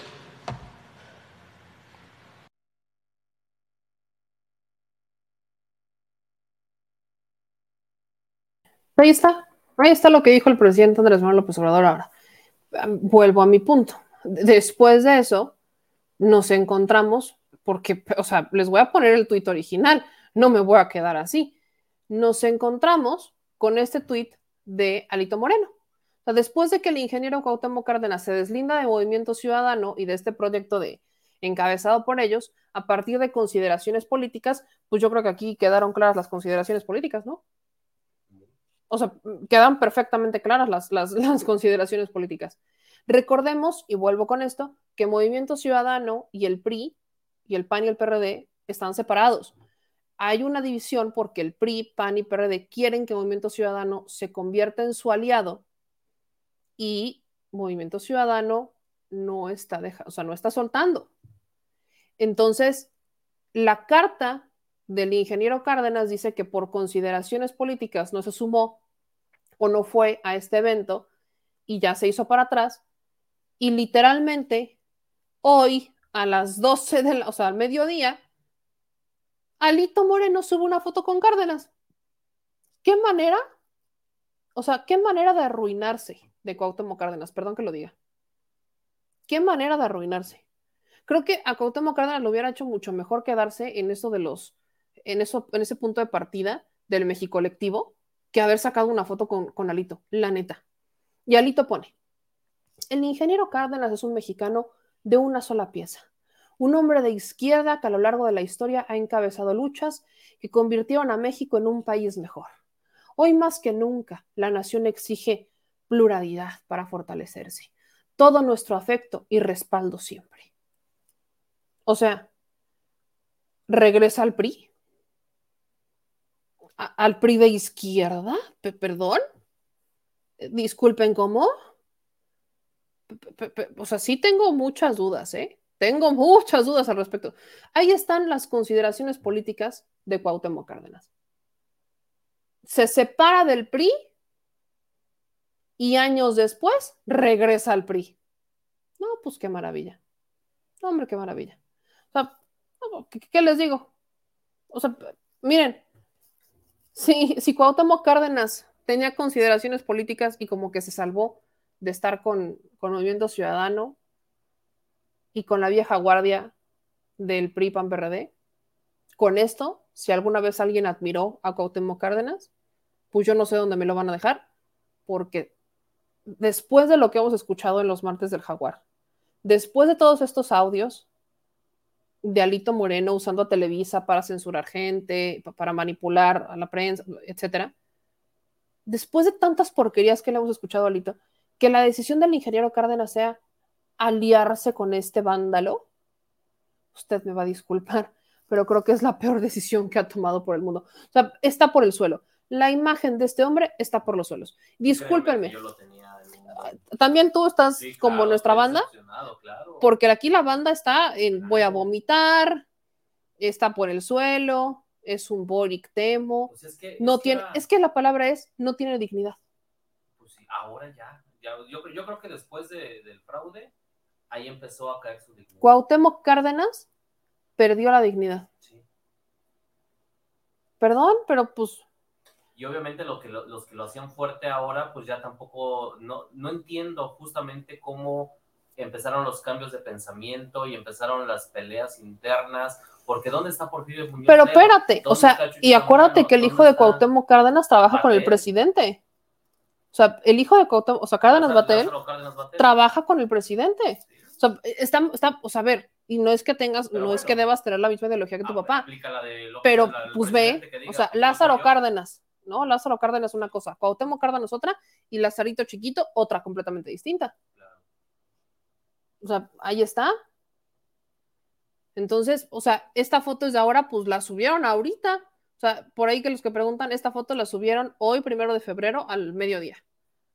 Ahora, no sé si esta foto es de ahorita, porque Alito Moreno se ve aquí con, como con el escudo de, con un escudo, no sé si es el escudo de Campeche, no puedo hacerlo más grande.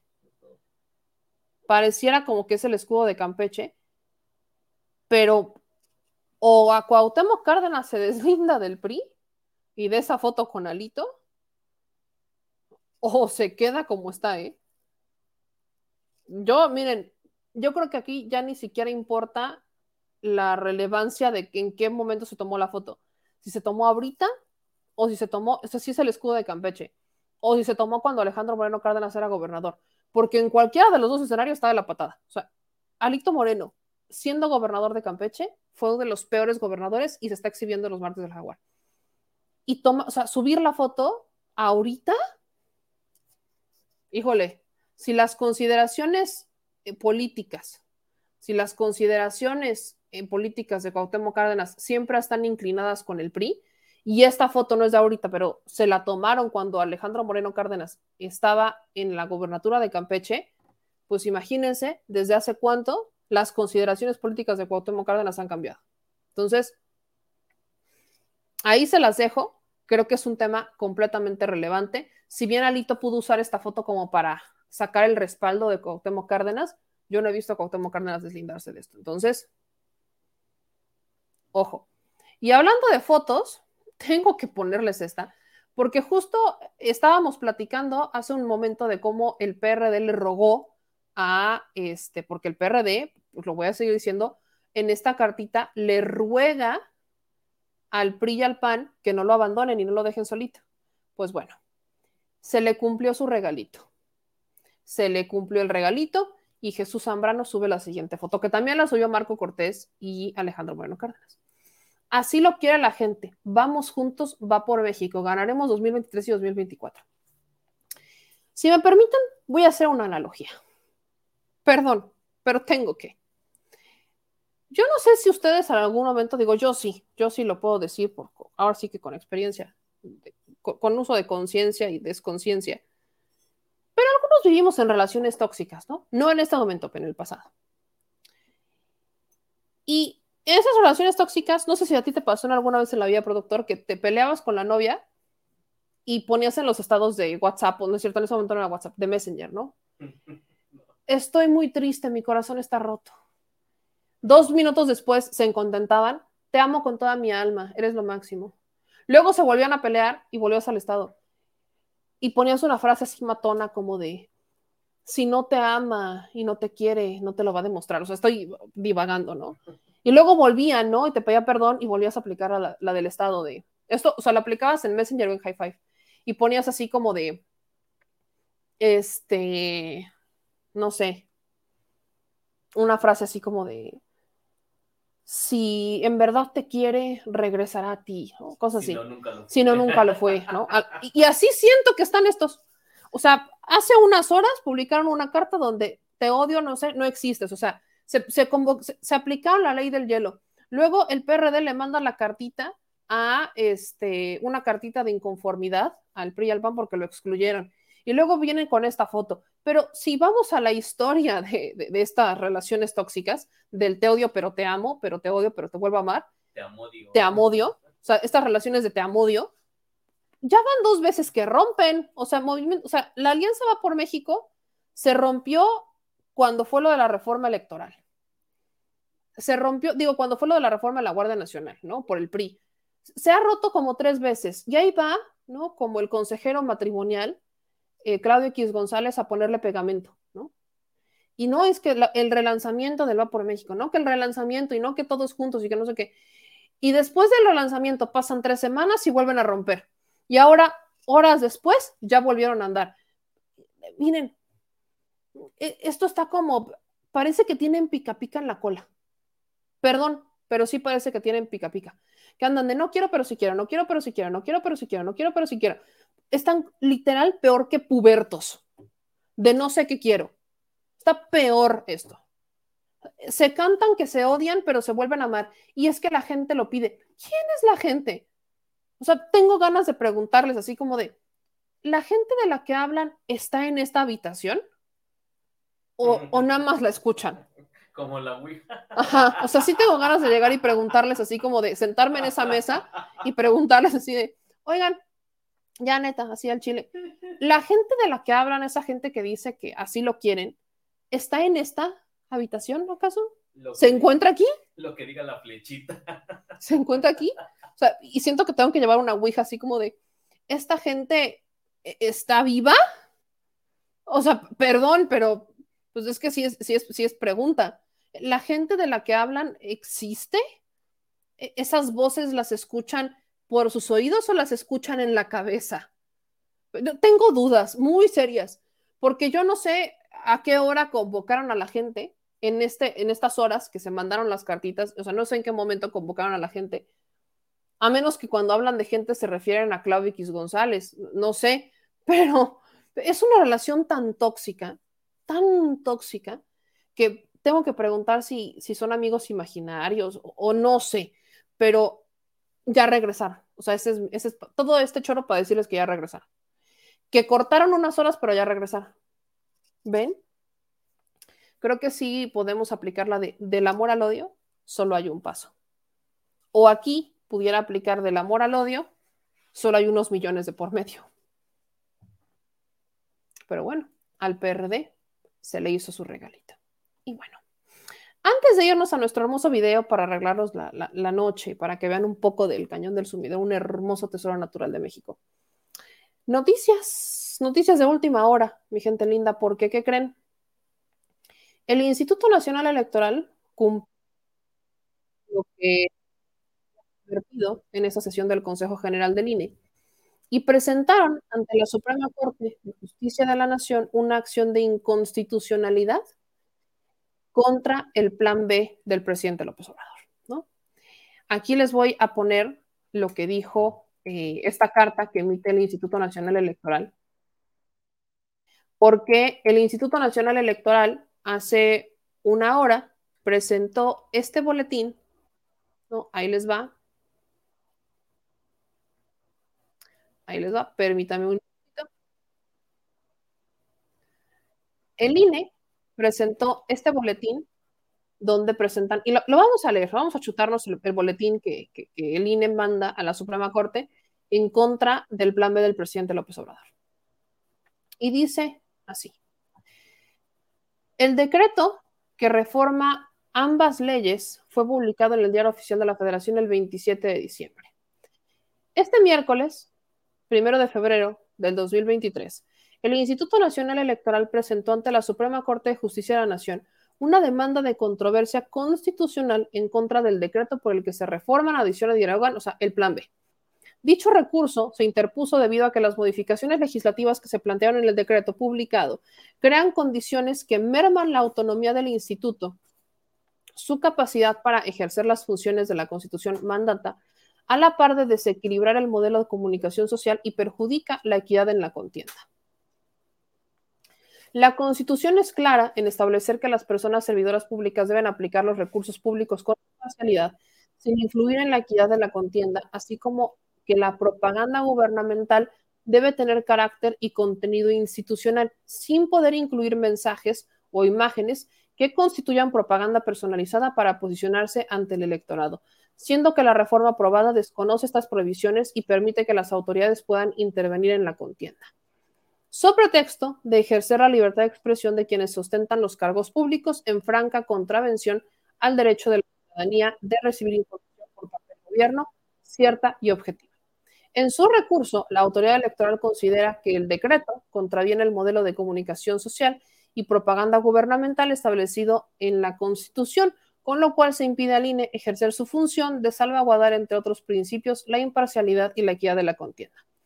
Se reclaman diversas violaciones al proceso legislativo al haberse aprobado apresuradamente y sin cumplir todas las etapas y formalidades, lo que derivó en la falta de una debida discusión transgrediendo el principio de democracia deliberativa. El grupo parlamentario de mayor representación en la Cámara de Diputados, en un evidente fraude a la ley, hizo suya la iniciativa presentada por el Ejecutivo Federal para que se le diera trámite urgente y se le dispensaran todos los trámites legislativos correspondientes, por lo que esta no fue turnada a comisiones para su respectivo dictamen. O sea, el INE ya está legislando, para que me entiendan.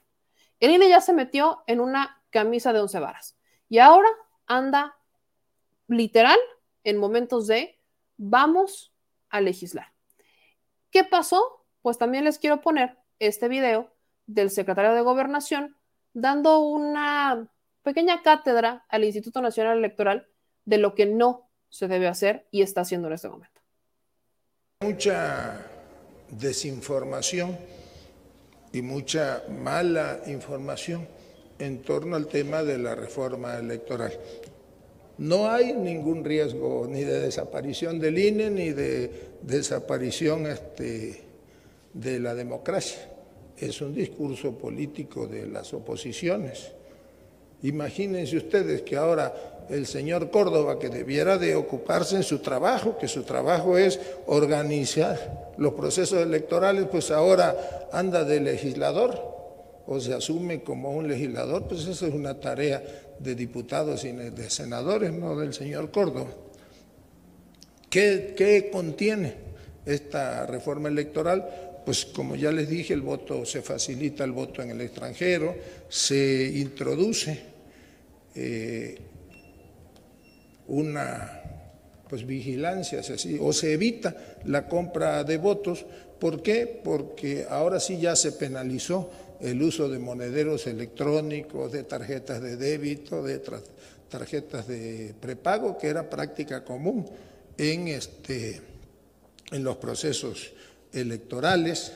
Se reduce significativamente el gasto del Instituto Electoral, más menos en 5 mil millones de pesos. Andan diciendo erróneamente, no lo hacen erróneamente, lo hacen con dolo, que se va a despedir a no sé cuántos empleados y nada más alejado de la realidad el único funcionario electoral, hoy funcionario electoral que seguramente se va a quedar sin trabajo, pues es el secretario, el todopoderoso secretario ejecutivo del INE, el señor este Jacobo. ¿Por qué? Porque se reasignan las tareas y se le quita esa preponderancia que la Secretaría Ejecutiva tenía incluso en algunos momentos por encima del Consejo General. Todo lo, lo demás es pura reordenación administrativa lo que se propone. Entonces, esa es la reforma electoral, pues entendemos que el señor Córdoba, como ya se va, pues ahora anda de defensor del INE, nada más alejado de la realidad porque no está en riesgo realmente el sistema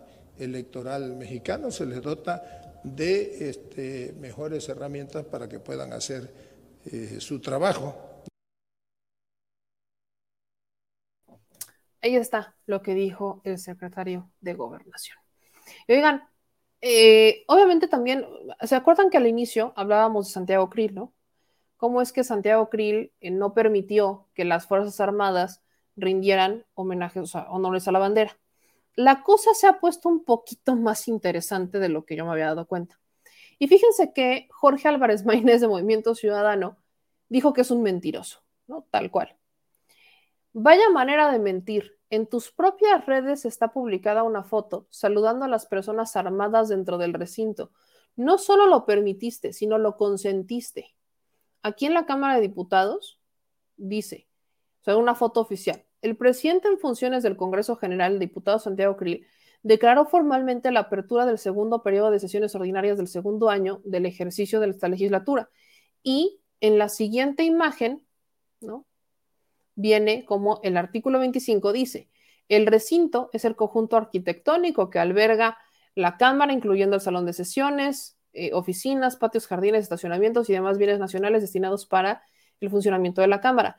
El presidente velará por la inviolabilidad del recinto, haciendo uso de todos los recursos legales a su alcance. Entonces, ahí nos damos, o sea, vamos dándonos cuenta cómo hay una controversia, porque según los de Movimiento Ciudadano, dicen que, o sea, Santiago Krill sí le permitió la entrada a estos, este, a los militares armados, pero Santiago Krill dice que no, o sea, que él, este, que, justo por eso terminó por eh, negarles la entrada y que, o sea, que se convirtió como en el héroe nacional. De hecho, subió un video, Santiago Krill, diciendo casi casi que era un héroe nacional. Es más, aquí está el video en sus redes sociales.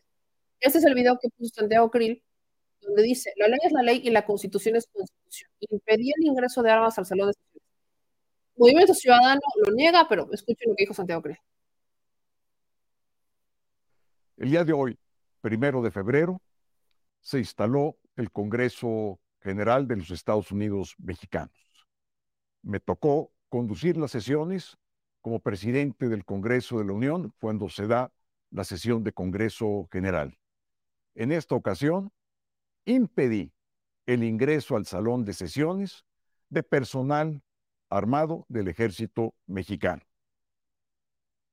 El grupo de Morena impugnó mi decisión y esa decisión la reafirmé una y otra vez al conducir las sesiones del Congreso General. Para mí, como presidente del Congreso, la ley es la ley. La constitución es la constitución. Prometí cumplir y hacer cumplir la constitución política de los Estados Unidos mexicanos cuando asumí el cargo de presidente de la Cámara y por lo tanto de presidente del Congreso cuando éste funciona como Congreso General. Conmigo, que sepan que está alguien comprometido con la Constitución y con la ley no vamos a permitir que Morena y sus aliados, por más gritos, por más reclamos que yo reciba en el recinto legislativo, voy a seguir cumpliendo la ley y la constitución.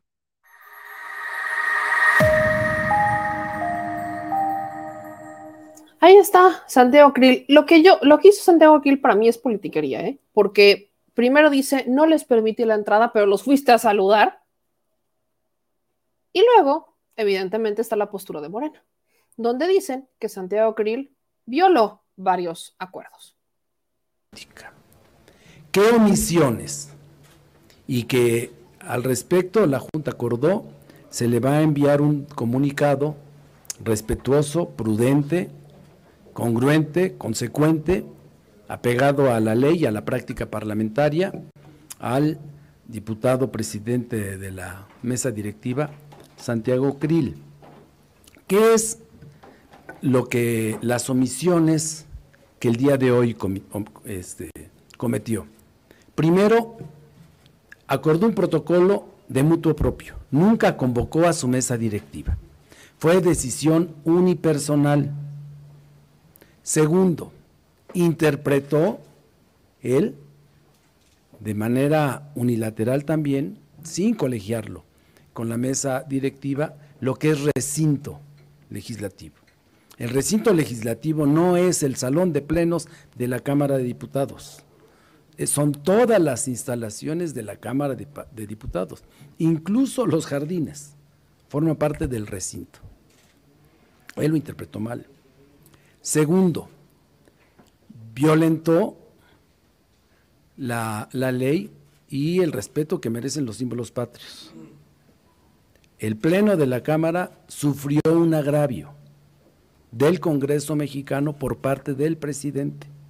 No fue a un grupo parlamentario ni solo a los diputados, también fue a los senadores presentes. Y eso se va a establecer también en el comunicado. Tercero, además de faltarle el respeto al Lábaro Patrio, también se excedió en sus atribuciones al no darle el uso de la palabra a un diputado que se lo pedía.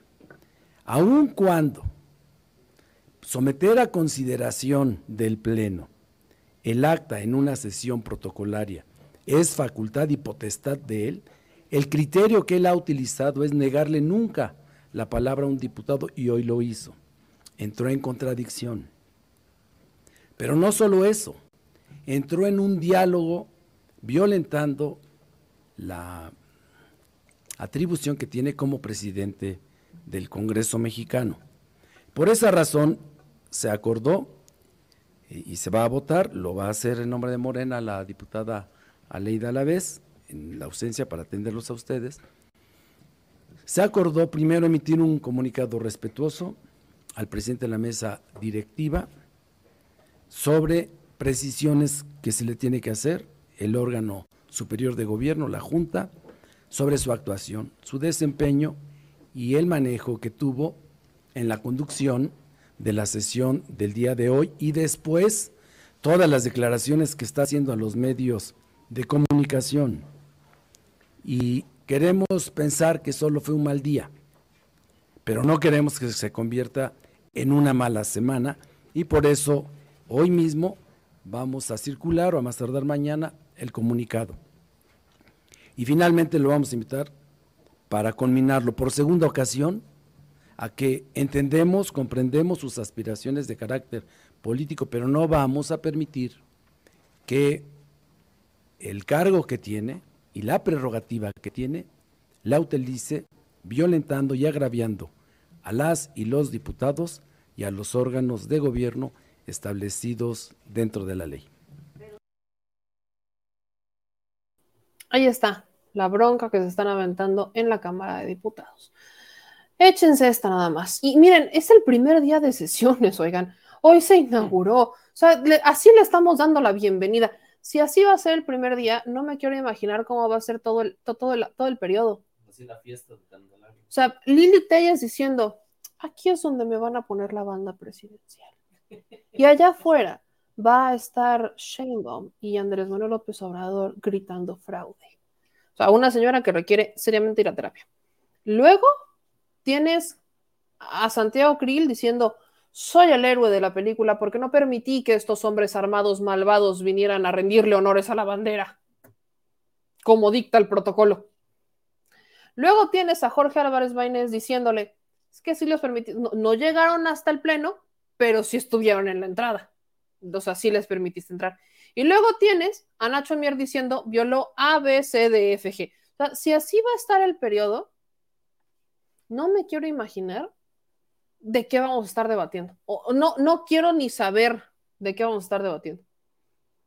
Al menos parece que no vamos a debatir cosas serias, pero, o sea, parece que nos vamos a dejar entre dimes y diretes literal parece que nos va a estar aventando así con las piedritas. O sea, yo creo que esta va a ser una sesión como para que nos aventemos nuestra cortinilla de las luchas, señor productor. Sí, la verdad es que ya, ya se la ganaron. ¿eh?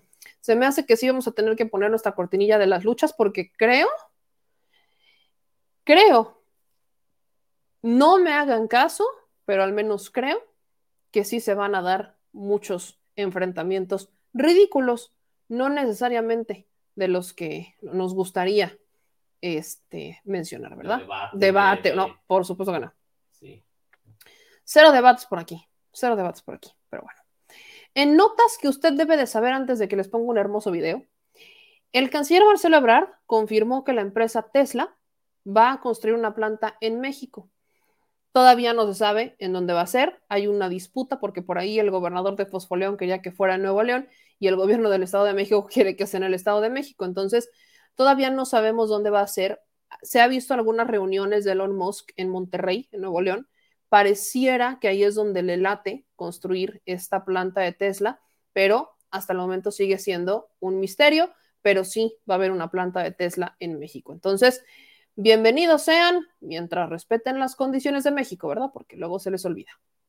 En otras noticias, tema del metro, fíjense. ¿Se acuerdan que, bueno, eh, hemos estado dándole seguimiento a todo lo del metro? Mucho se ha hablado de que si el sabotaje, que si sí, que si no, y bueno. El hecho es que la Fiscalía General de Justicia de la Ciudad de México emitió el siguiente comunicado el día de hoy. La Fiscalía ya lleva proceso a servidor público del metro por la posible comisión de los delitos de homicidio y lesiones, ambos culposos. La Fiscalía General de Justicia de la Ciudad de México informa que con los datos de prueba ofrecidos por el Ministerio Público, un juez de control vinculó a proceso al conductor de un tren del sistema de transporte colectivo Metro por la posible comisión de los delitos de homicidio y lesiones, ambos culposos, ocurridos el 7 de enero en la interestación Potrero La Raza de la línea 3. Al celebrarse la continuación de la audiencia inicial, el impartidor de justicia ratificó la medida cautelar de resguardo domiciliario y fijó seis meses para el cierre de la investigación complementaria. De acuerdo con la investigación de la Fiscalía, posiblemente el imputado no se apegó a los lineamientos contenidos en sus manuales técnicos, excedió el límite de velocidad en conducción manual restringida y cambió a conducción en pilotaje automático cuando está prohibido en marcha de seguridad. Asimismo, la indagatoria refiere que posiblemente no se comunicó en ningún momento al puesto de control central para notificar el cambio de tipo de conducción, además de que no realizó ninguna maniobra para detener el tren y evitar el hecho. A la persona mencionada en este comunicado se le presume inocente y será tratada en todas las etapas del proceso como tal. O sea, volvemos a, este punto donde se habla de que sí hubo un sabotaje y se está vinculando a proceso a los responsables. O sea, están aquí hablando del, particularmente de la tragedia de la línea 3 y es la tragedia que termina con la vida de una joven. Y aquí creo que sí es importante que hagamos esta mención porque se está hablando, se está mencionando cómo es que se han dado estos, dice el gobierno de la Ciudad de México, estos sabotajes. Y quiero también presentarles este informe que entregan las autoridades de la Ciudad de México, particularmente la este, dirección del metro, que avisa que a partir que la Guardia Nacional está presente en el metro, a partir de que llegaron, están ahí este, custodiando y demás, han estado reduciendo la cantidad de robos de cable. O sea, hay gente que se está robando los cables del metro, pues. Entonces, aquí les va este informe que presentaron el día de hoy también sobre el metro. Señalar que el metro realiza entre 60 y 90 descensos nocturnos programados a, la, a las vías por las noches. Entonces, eh, lo que este grupo toma cuenta de que el personal que ingrese a nuestras instalaciones, que ingrese a los túneles, sea personal eh, autorizado, personal acreditado y es eh, previamente registrado por nuestro puesto central de control. En otros términos, eh, evitar que una persona ajena al sistema pueda introducirse en los túneles con otro propósito que no sea el de dar mantenimiento a las instalaciones. Eh, decir eh, cuál ha sido el comportamiento. En diciembre del año pasado hubo una sustracción de 353 metros lineales de cable, equivalentes a 2.471 eh, kilos en seis eventos. Pero antes del ingreso de la Guardia Nacional, en los primeros 12 días, la Guardia Nacional ingresa el 12 de enero, estos episodios eh, se habían incrementado. En solo, antes, en solo los primeros 10 días tuvimos cuatro episodios eh, con sustracción de más de 500 metros lineales de cable y con un peso de 3.710 kilogramos en estos cuatro episodios. Eso fue lo que levantó también señales de alerta y al mismo tiempo podemos apreciar la reducción importante en eh, los incidentes a raíz de que la Guardia Nacional tiene presencia en nuestras instalaciones. Eh, aquí está la gráfica de los incidentes eh, y no nada más el número, sino el monto y la magnitud de lo que se presentaba en los primeros días de enero, antes del ingreso de la Guardia Nacional el 12 de enero, y eh, igualmente marcamos la instalación de los puestos de mando como una medida de reforzamiento para evitar, entre otros, este aspecto. Entonces hubo una reducción del 61% eh, de la magnitud del impacto a partir del ingreso de la Guardia Nacional. Por favor.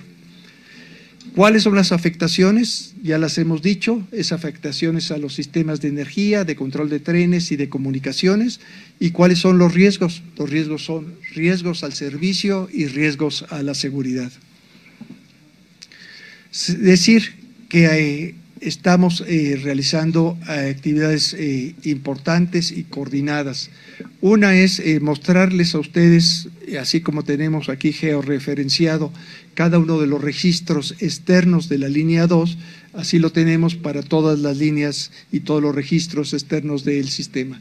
Estamos haciendo una revisión y un sellado de estos registros por donde eh, podría ser factible la irrupción y robo de cable externo. Además de reforzar con la Secretaría de Seguridad eh, Ciudadana los rondines en las zonas de, que tenemos detectadas como de incidencia recurrente y reforzar también la vigilancia con las cámaras del C5 para que estén en particular atentos a esta situación que se ha presentado en las últimas semanas.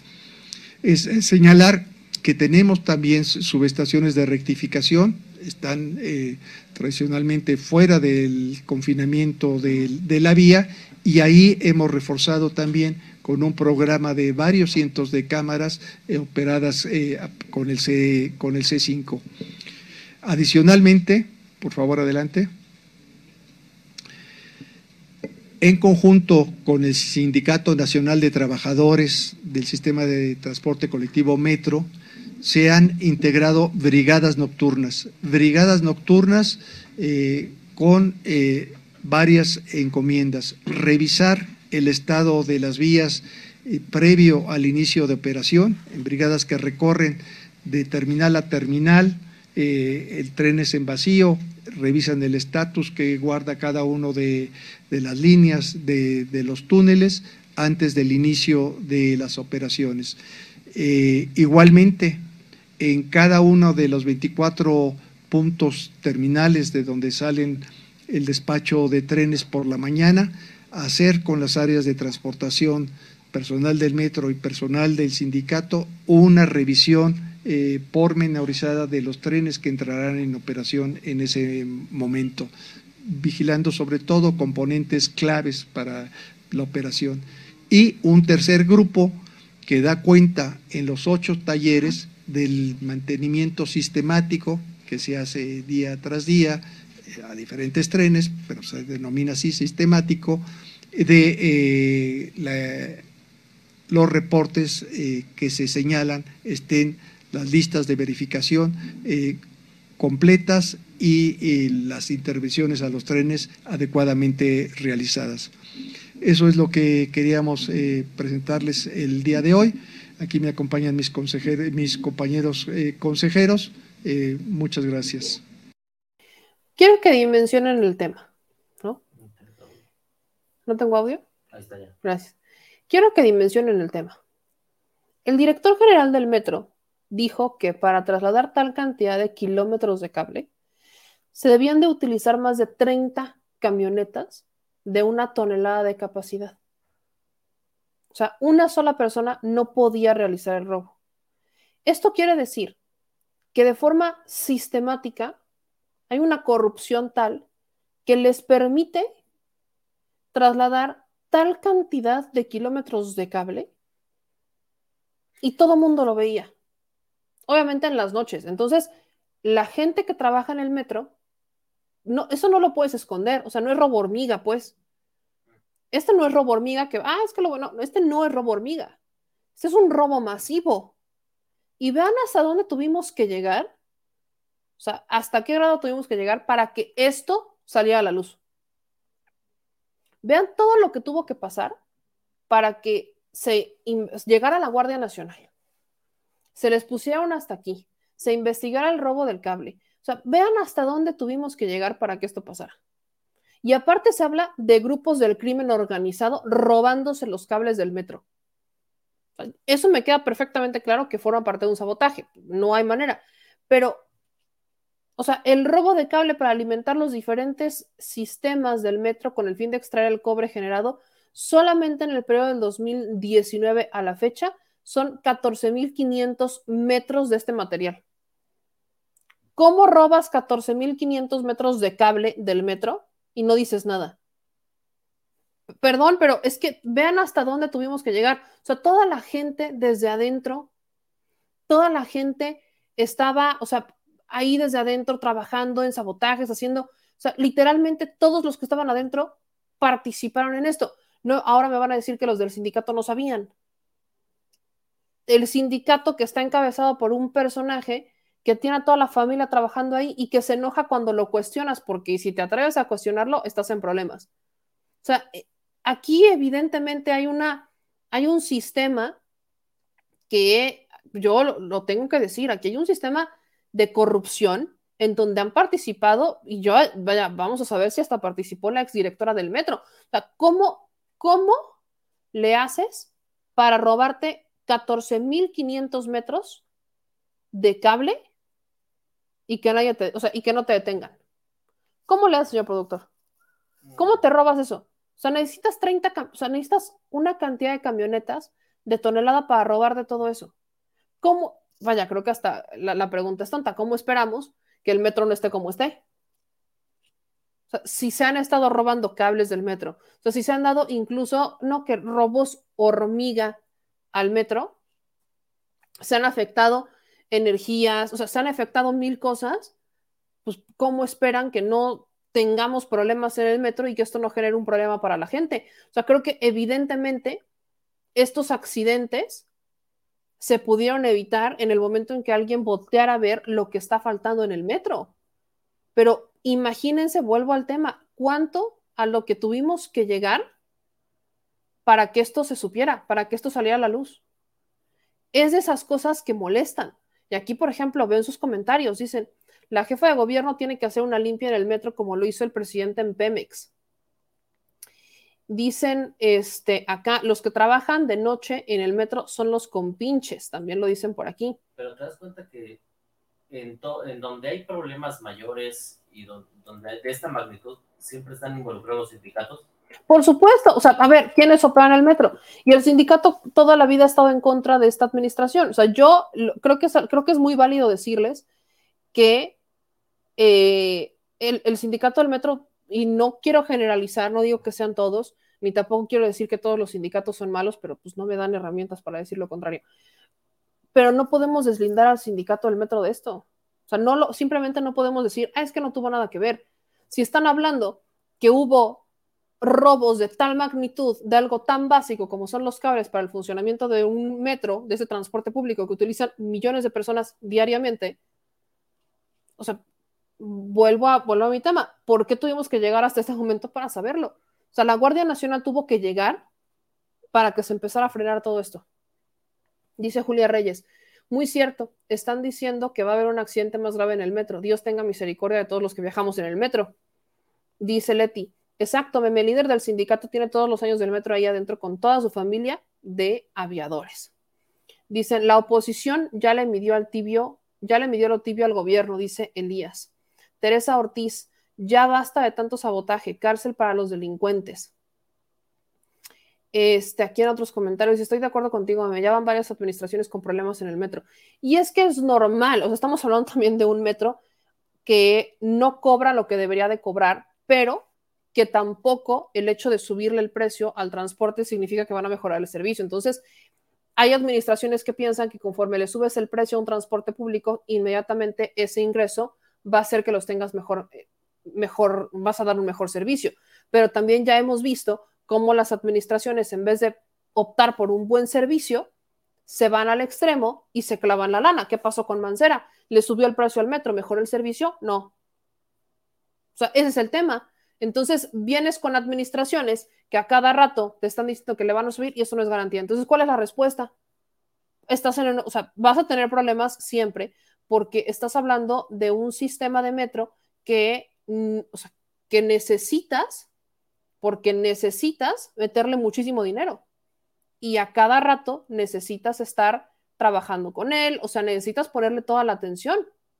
No te puedes quedar nada más así como de, no, pues yo no sé, o yo no hice, o no, puedes nada más quedarte con esa de, pues ya, ahí, ahí pasó, no, o sea, necesitas meterle al metro y pues ahí creo que está el tema.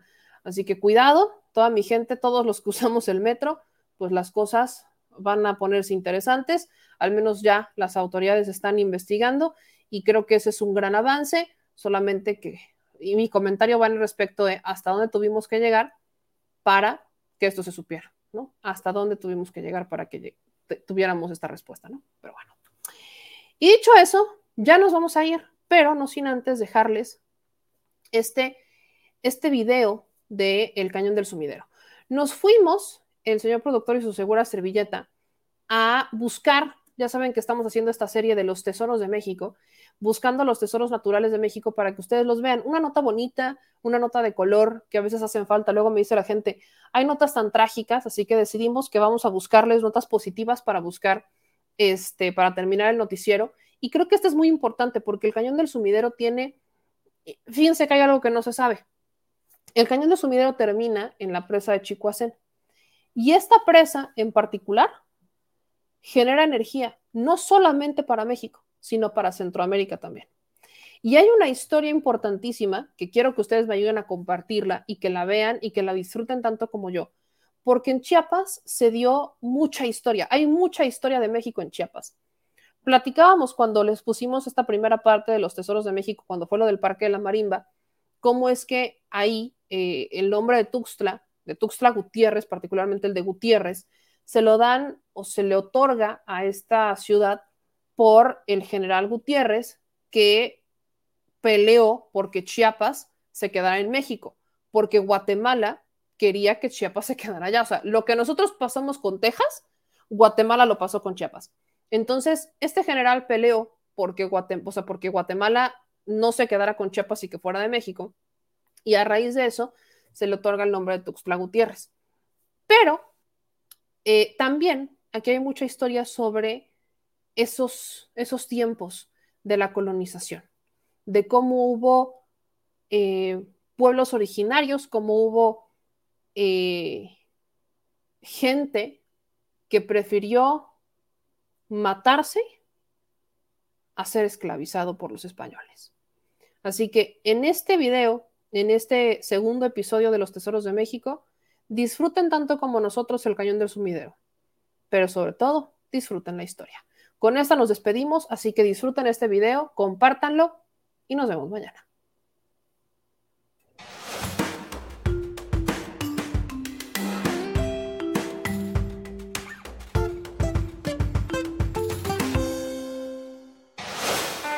Estamos en uno de los tesoros naturales más hermosos que tiene el sureste mexicano. Justo aquí, en el estado de Chiapas. Este es el Cañón del Sumidero. Acompáñennos a recorrerlo.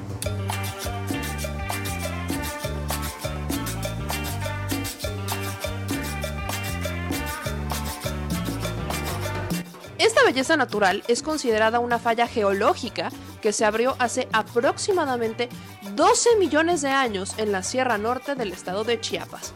Para llegar hasta aquí, vas a tomar un tour que ofrecen en varios sitios de Tuxtla Gutiérrez. El costo es de 750 pesos por persona, unos 40 dólares aproximadamente. La aventura comienza conociendo el imponente cañón desde las alturas. Estamos en uno de los cinco miradores del Parque Nacional Cañón del Sumidero. Este es uno de los más hermosos lugares que México tiene para ofrecerle al mundo entero. Y sí, este es uno de los tesoros de México, aquí en el estado de Chiapas. Los miradores están rodeados de gran vegetación selvática. Son 17 kilómetros de recorrido, iniciando en el mirador conocido como la Ceiba y termina en el último llamado Los Chiapa. Este punto es la parte más alta de la montaña, que está a mil metros y por su ubicación permite observar el cauce del río. La ruta de los miradores cuenta con servicio de baños, área de comedores, una pista de ciclismo y una tienda de artesanías. Estamos en un paradero turístico aquí en el Cañón del Sumidero y nos estamos encontrando con la zona del ámbar. Y ahora sí, explícame cómo está el tema del ámbar porque veo que este es, o sea, eh, lo que traes en la mano es ámbar natural. Así es. Realmente eh, es bueno que realicen algo importante en el estado de Chiapas, porque realmente el ámbar eh, van a encontrar suficiente ámbar en, lugar, en cualquier parte del estado de Chiapas. Pero realmente el ámbar virgen y el ámbar sin pulirlo realmente es esta pieza. Tómala si gusta tomarla. Pero realmente el color del ámbar viene siendo un color turquesa o verdoso. El ámbar realmente significa esto, significa vida y significa energía.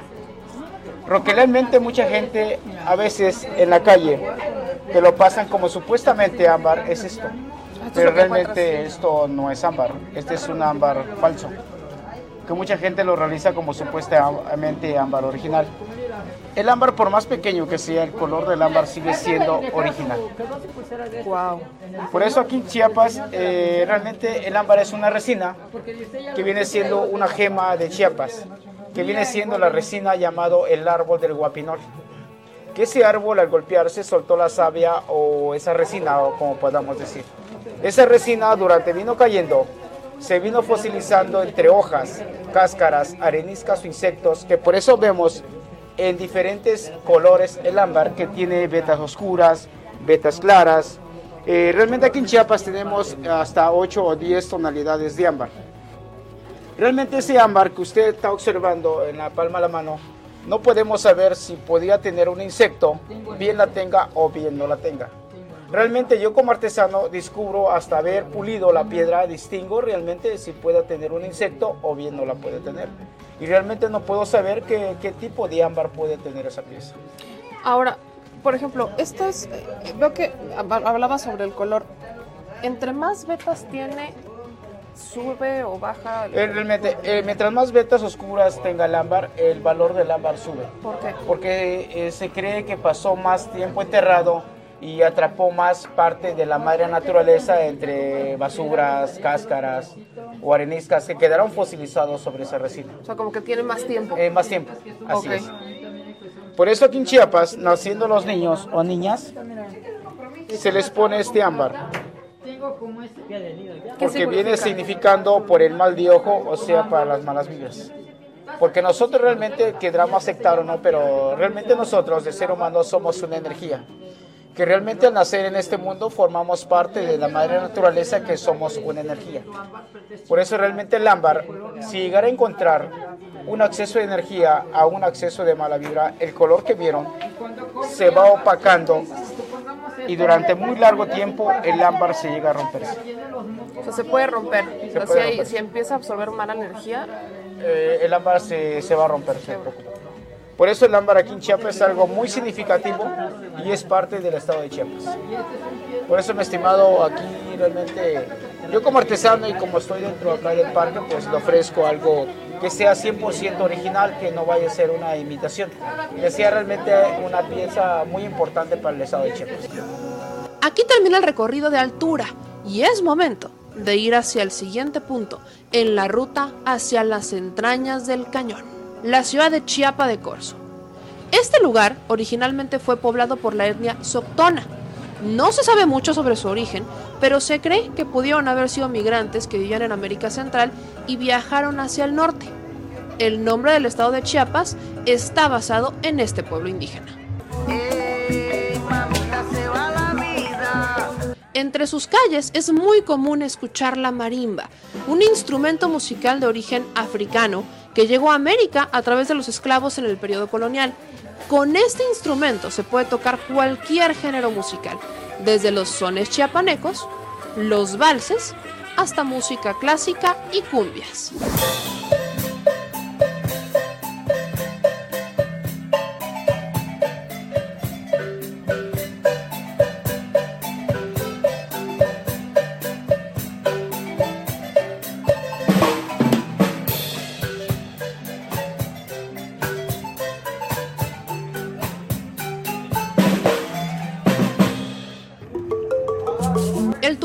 La fuente de ingresos de la gente que radica aquí en Chiapa de Corzo.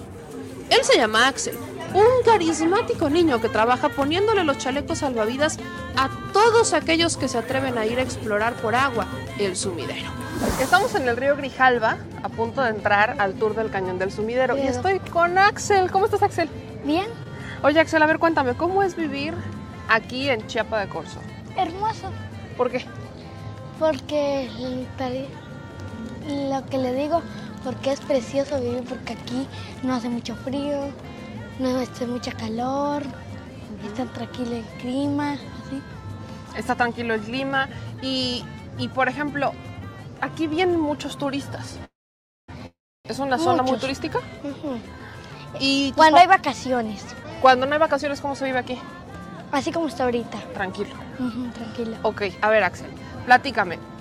¿Qué haces tú acá? Porque tú te, te encuentro por aquí y andas, este, eres muy aquí jacaracodos y bien animado y todo. Entonces, ¿qué haces tú por aquí? Yo aquí le pongo el chaleco a la gente y ya ustedes lo que nazca de su corazón dejan la propina. Ok, ¿y tus papás qué hacen? Mis papás trabajan igual. ¿También en, en qué trabajan? ¿En las lanchas? Sí. Ok. Oye, ¿y qué es lo que más te gusta a ti, Axel, Lo que más me gusta yo. de Chiapa del Corzo y de, aquí? aquí.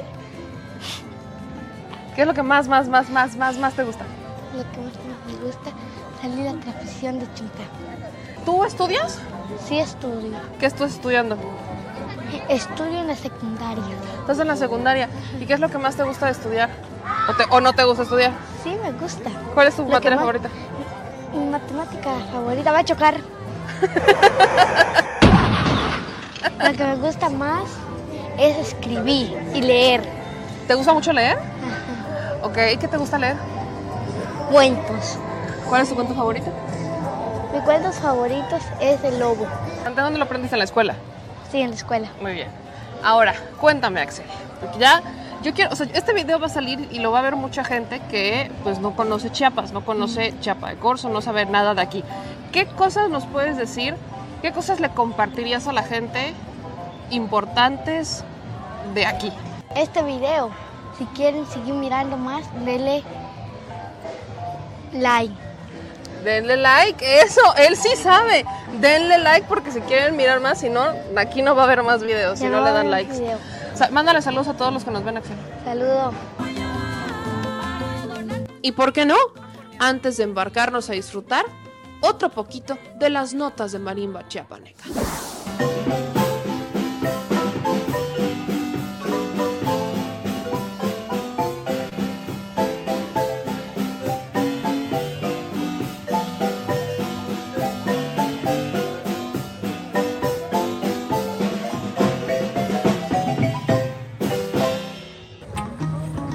Así como llega el momento de embarcarse para ver de cerca el majestuoso paisaje.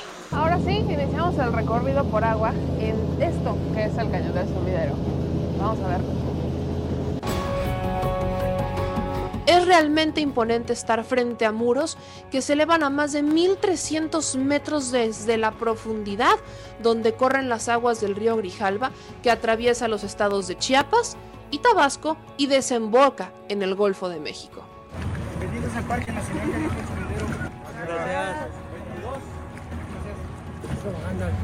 Los gradientes de luz y calor sobre las paredes del cañón y los abundantes escurrimientos propiciaron varios microclimas que se observan en la vegetación y la fauna a diferentes alturas. A unos mil metros arriba del río hay pinos y encinos. En las laderas con pendientes suaves y menos iluminadas hay otro tipo de árboles como las majestuosas ceibas, ocotes y los ramones, donde se refugia el mono araña, y también aves como el ocofaisán, que los pone a salvo de los cocodrilos que habitan la zona de la Riviera del Grijalva. Y con ustedes un mono araña. Hola. Ahí está rascándose y parece que está posando para la foto, para el video. Y miren, y aquí van, ahí van otros dos monos araña. Esa es la hermosa fauna que se encuentra aquí en el Cañón del Sumidero. Excelente, vamos a sentarnos a rascar. Gracias por posar para nuestros videos. Ve esto. Qué belleza. Esa preciosidad está abrazando a su bebé. Ahí está, ahí está cargando a su bebé. Vean esta hermosura, esta preciosidad, estos monos araña. Y ahí va cargando a su bebé por todos lados. Y ahí va el otro atrás de ella. Después de ver estas tiernas postales, llegamos hasta el punto que da la bienvenida a todos los visitantes. Estamos en la entrada principal del Cañón del Sumidero. Justo este cuadro principal es lo que sacaron para hacer el escudo de Chiapas. Entonces, si lo comparamos con el escudo de Chiapas, vamos a ver justo esta figura que es la imagen principal del escudo. Esta entrada, ahorita estamos a unos 400 metros de profundidad, pero a la hora de meternos hacia el cañón va a incrementar esta profundidad. Obviamente se va haciendo mucho más alto y mucho más hermoso lo que estamos encontrando. En las caídas del cañón también se puede apreciar estos hermosos árboles llamados amapa amarilla o árboles de primavera que justamente al florecer anuncian la llegada de esta estación del año. La mapa amarilla es una especie que se puede encontrar desde México hasta el Ecuador, adornando de forma única el entorno en el que están sembrados, siendo una hermosa y única forma de adorno que nos obsequia la Madre Tierra. El guía que nos transporta en esta lancha anuncia que hemos llegado al corazón de este acantilado. Y acá alcanzamos una altura de un kilómetro mil metros de altura. Acá en esta parte también fue donde se aventaron los indios Chiapas. En la conquista de los españoles para no ser esclavo, ellos se tuvieron que arrojar de esta parte también, señores.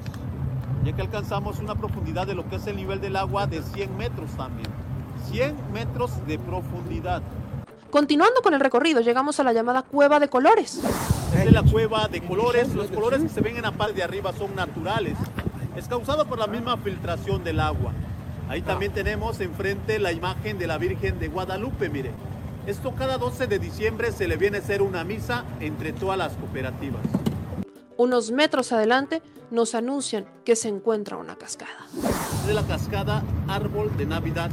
Sus capas están hechas por las mismas rocas, están cubiertas de musgo. Es muy poca la filtración del agua que tiene, señores. De acá no muy se puede apreciar, pero ahorita que nos acerquemos en la parte de abajo lo vamos a poder apreciar mejor todavía. Esto en los meses de agosto y septiembre está más fuerte la filtración del agua. Son filtraciones que vienen a salir entre medio de lo que es el cerro de las propias lluvias. Es la cascada Árbol de Navidad. Y llegamos hasta donde ya no hay acantilados. Un área abierta llamada la presa de Chicuacén. Acá nos encontramos en la presa de Chicuacén La profundidad del río es de 240 metros de profundo.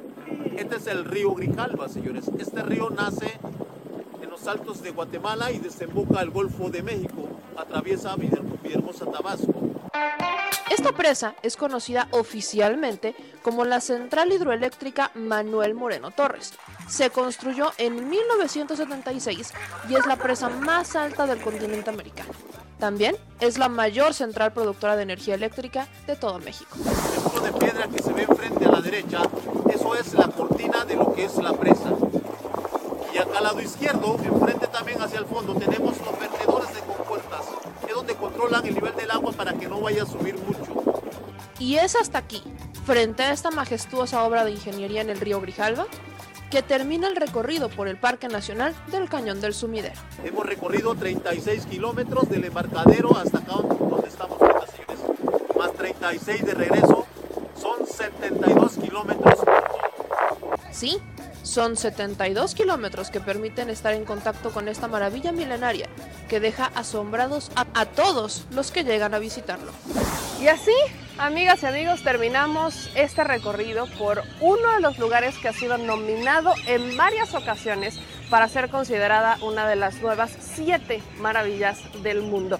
Estamos en esta plaza en Chiapa de Corzo, un lugar emblemático y además histórico, déjenme decirles, porque este lugar es un hermoso pueblo mágico, considerado una de las poblaciones más antiguas del continente americano, pues se fundó en marzo de 1528. Y aquí hay historia, muchísima historia para todas y todos, porque justamente este lugar, que al inicio fue habitado por los españoles que llegaron al estado, pero debido al caluroso clima dijeron, agarro mis cosas y mejor me voy y se fueron a San Cristóbal de las Casas, o lo que hoy es San Cristóbal de las Casas. Este, este lugar, esta plaza cuenta con algo maravilloso que es la pochota. ¿Qué es la pochota? Es esta ceiba.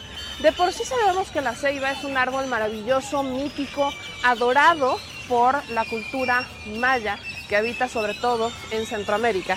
Pero particularmente esto que están viendo, la pochota, es un símbolo natural de Chiapas. Cada, cada lugar que visitamos, por supuesto, que cuenta con algo histórico.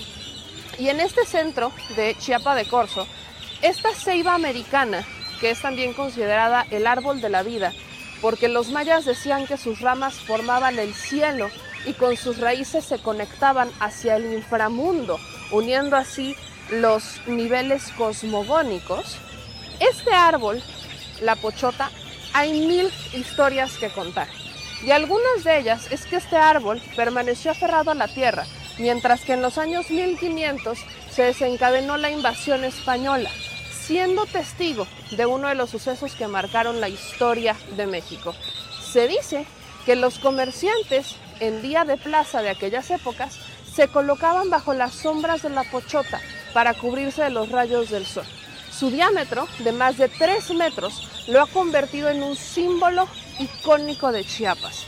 Las personas mayores de la región le tienen un gran respeto, pues cuentan que es un árbol que atrae las lluvias y preserva el agua. Uno de los mitos más importantes o de las leyendas más importantes es que se dice que en los tiempos de la conquista española este árbol fue quemado por un líder chiapaneca apodado Sayén y los guerreros sobrevivientes de la batalla del sumidero se colgaron en la piedra ahorcada. La leyenda cuenta que las almas de los guerreros viven en la piedra y el alma del líder del ejército en el árbol y que por las noches sus almas lloran junto a la pochota. Miren, quiero leerles algo que Jaime López, que encontré esto que escribió Jaime López de 76 años, que habitó en la región. Escúchenlo con atención. Árbol de gran tamaño, gigante natural, que con tus ramas cubres hasta un mar. Ante ti, que eres sagrado, me paro para dar las gracias a tu sombra, regalo natural. Tú que atraes las lluvias para alimentar a nuestros campos y cultivos, no sabemos cómo pagar la bondad de tu existencia. Oh gran ceiba magistral, nunca nos hagas falta por bien de la humanidad. Esta es la pochota. Como pueden ver, está resguardada, no se puede uno meter, no se puede uno acercar, porque eh, fue muchos años después cuando llegó un gobernador a simplemente salvaguardar y cuidar de la pochota. El gobernador de la época, Elmar Haldal, Setzer Marseille ordenó la protección de la pochota y le otorgó el título del primer árbol histórico y simbólico de Chiapas. Así que sí, este se convierte en uno de los tesoros que queremos compartir con ustedes aquí en este canal. No se les olvide dejar sus likes, compartir y dejar sus comentarios. Yo soy Norma Yamel y esto es Los Tesoros de México, aquí en Chiapas.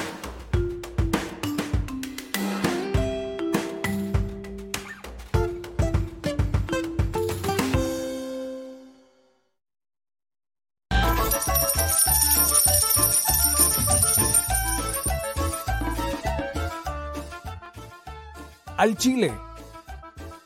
Recuerda que una forma de apoyar nuestro proyecto e impulsarnos a generar más y mejor contenido es a través de los superchats en nuestras transmisiones en vivo. Solo tienes que dirigirte al recuadro donde escribes mensajes, darle clic al símbolo de moneda, colocar los datos de tu tarjeta bancaria, el monto a donar y de forma inmediata se verá reflejado en un recuadro de color con el mensaje de tu preferencia. Otra manera, por si no nos alcanzas a ver en vivo, es ir a la descripción de nuestro video de YouTube, darle clic a la liga de PayPal y repetir el proceso como en los superchats. Ese recurso llegará directo a nuestra cuenta bancaria.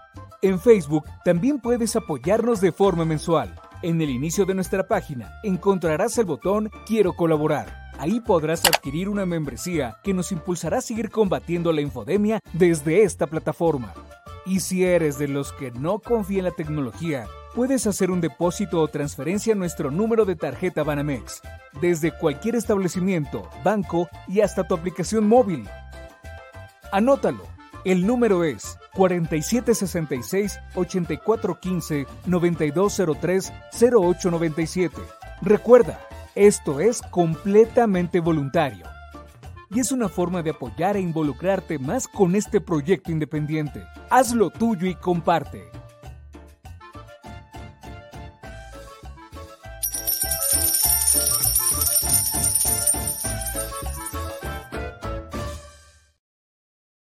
Si estás si estás en Puebla y quieres un café que de verdad sepa a café, ve a Georgian Café. Vas a encontrar postres, variedad de cafés y tés, pero sobre todo un precio justo y sabor inigualable.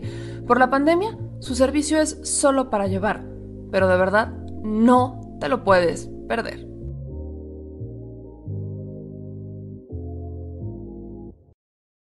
Al Chile, la indiferencia es el peor enemigo de todos y más de los animales. Los últimos datos del INEGI señalan que en México existen cerca de 18 millones de perros y alrededor del 70% viven en las calles, es decir, casi 13 millones han sido abandonados, extraviados o nacieron en las calles. Esto posiciona a México como el primer país de América Latina con mayor índice de perros abandonados y también con mayor indiferencia al tema.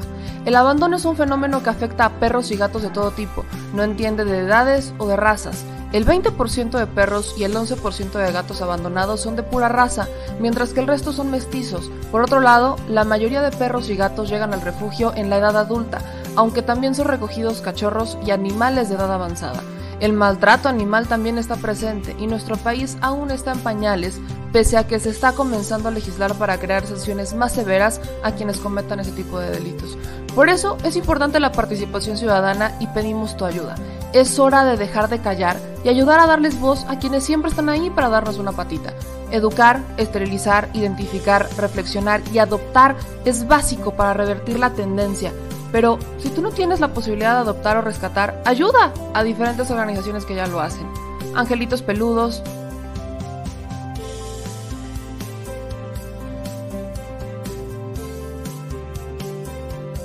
Amor sin raza.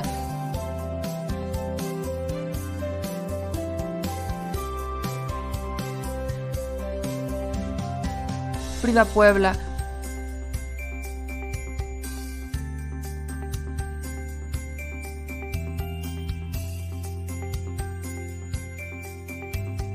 Rivera Rescue,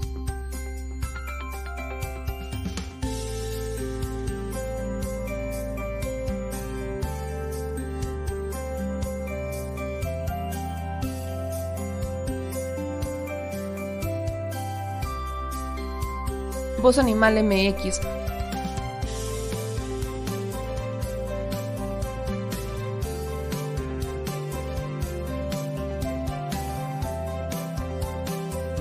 El albergue San Cristóbal,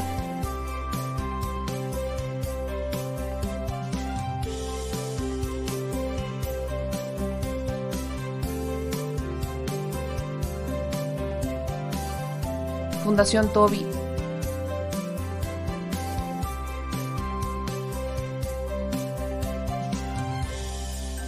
O Patitas Invisibles son algunas de las organizaciones a las que constantemente donamos y apoyamos, pero no es suficiente. Ayúdanos a que sean más voces las que salven vidas. Sus patitas, de verdad, pueden salvar tu vida. Difunde y dona.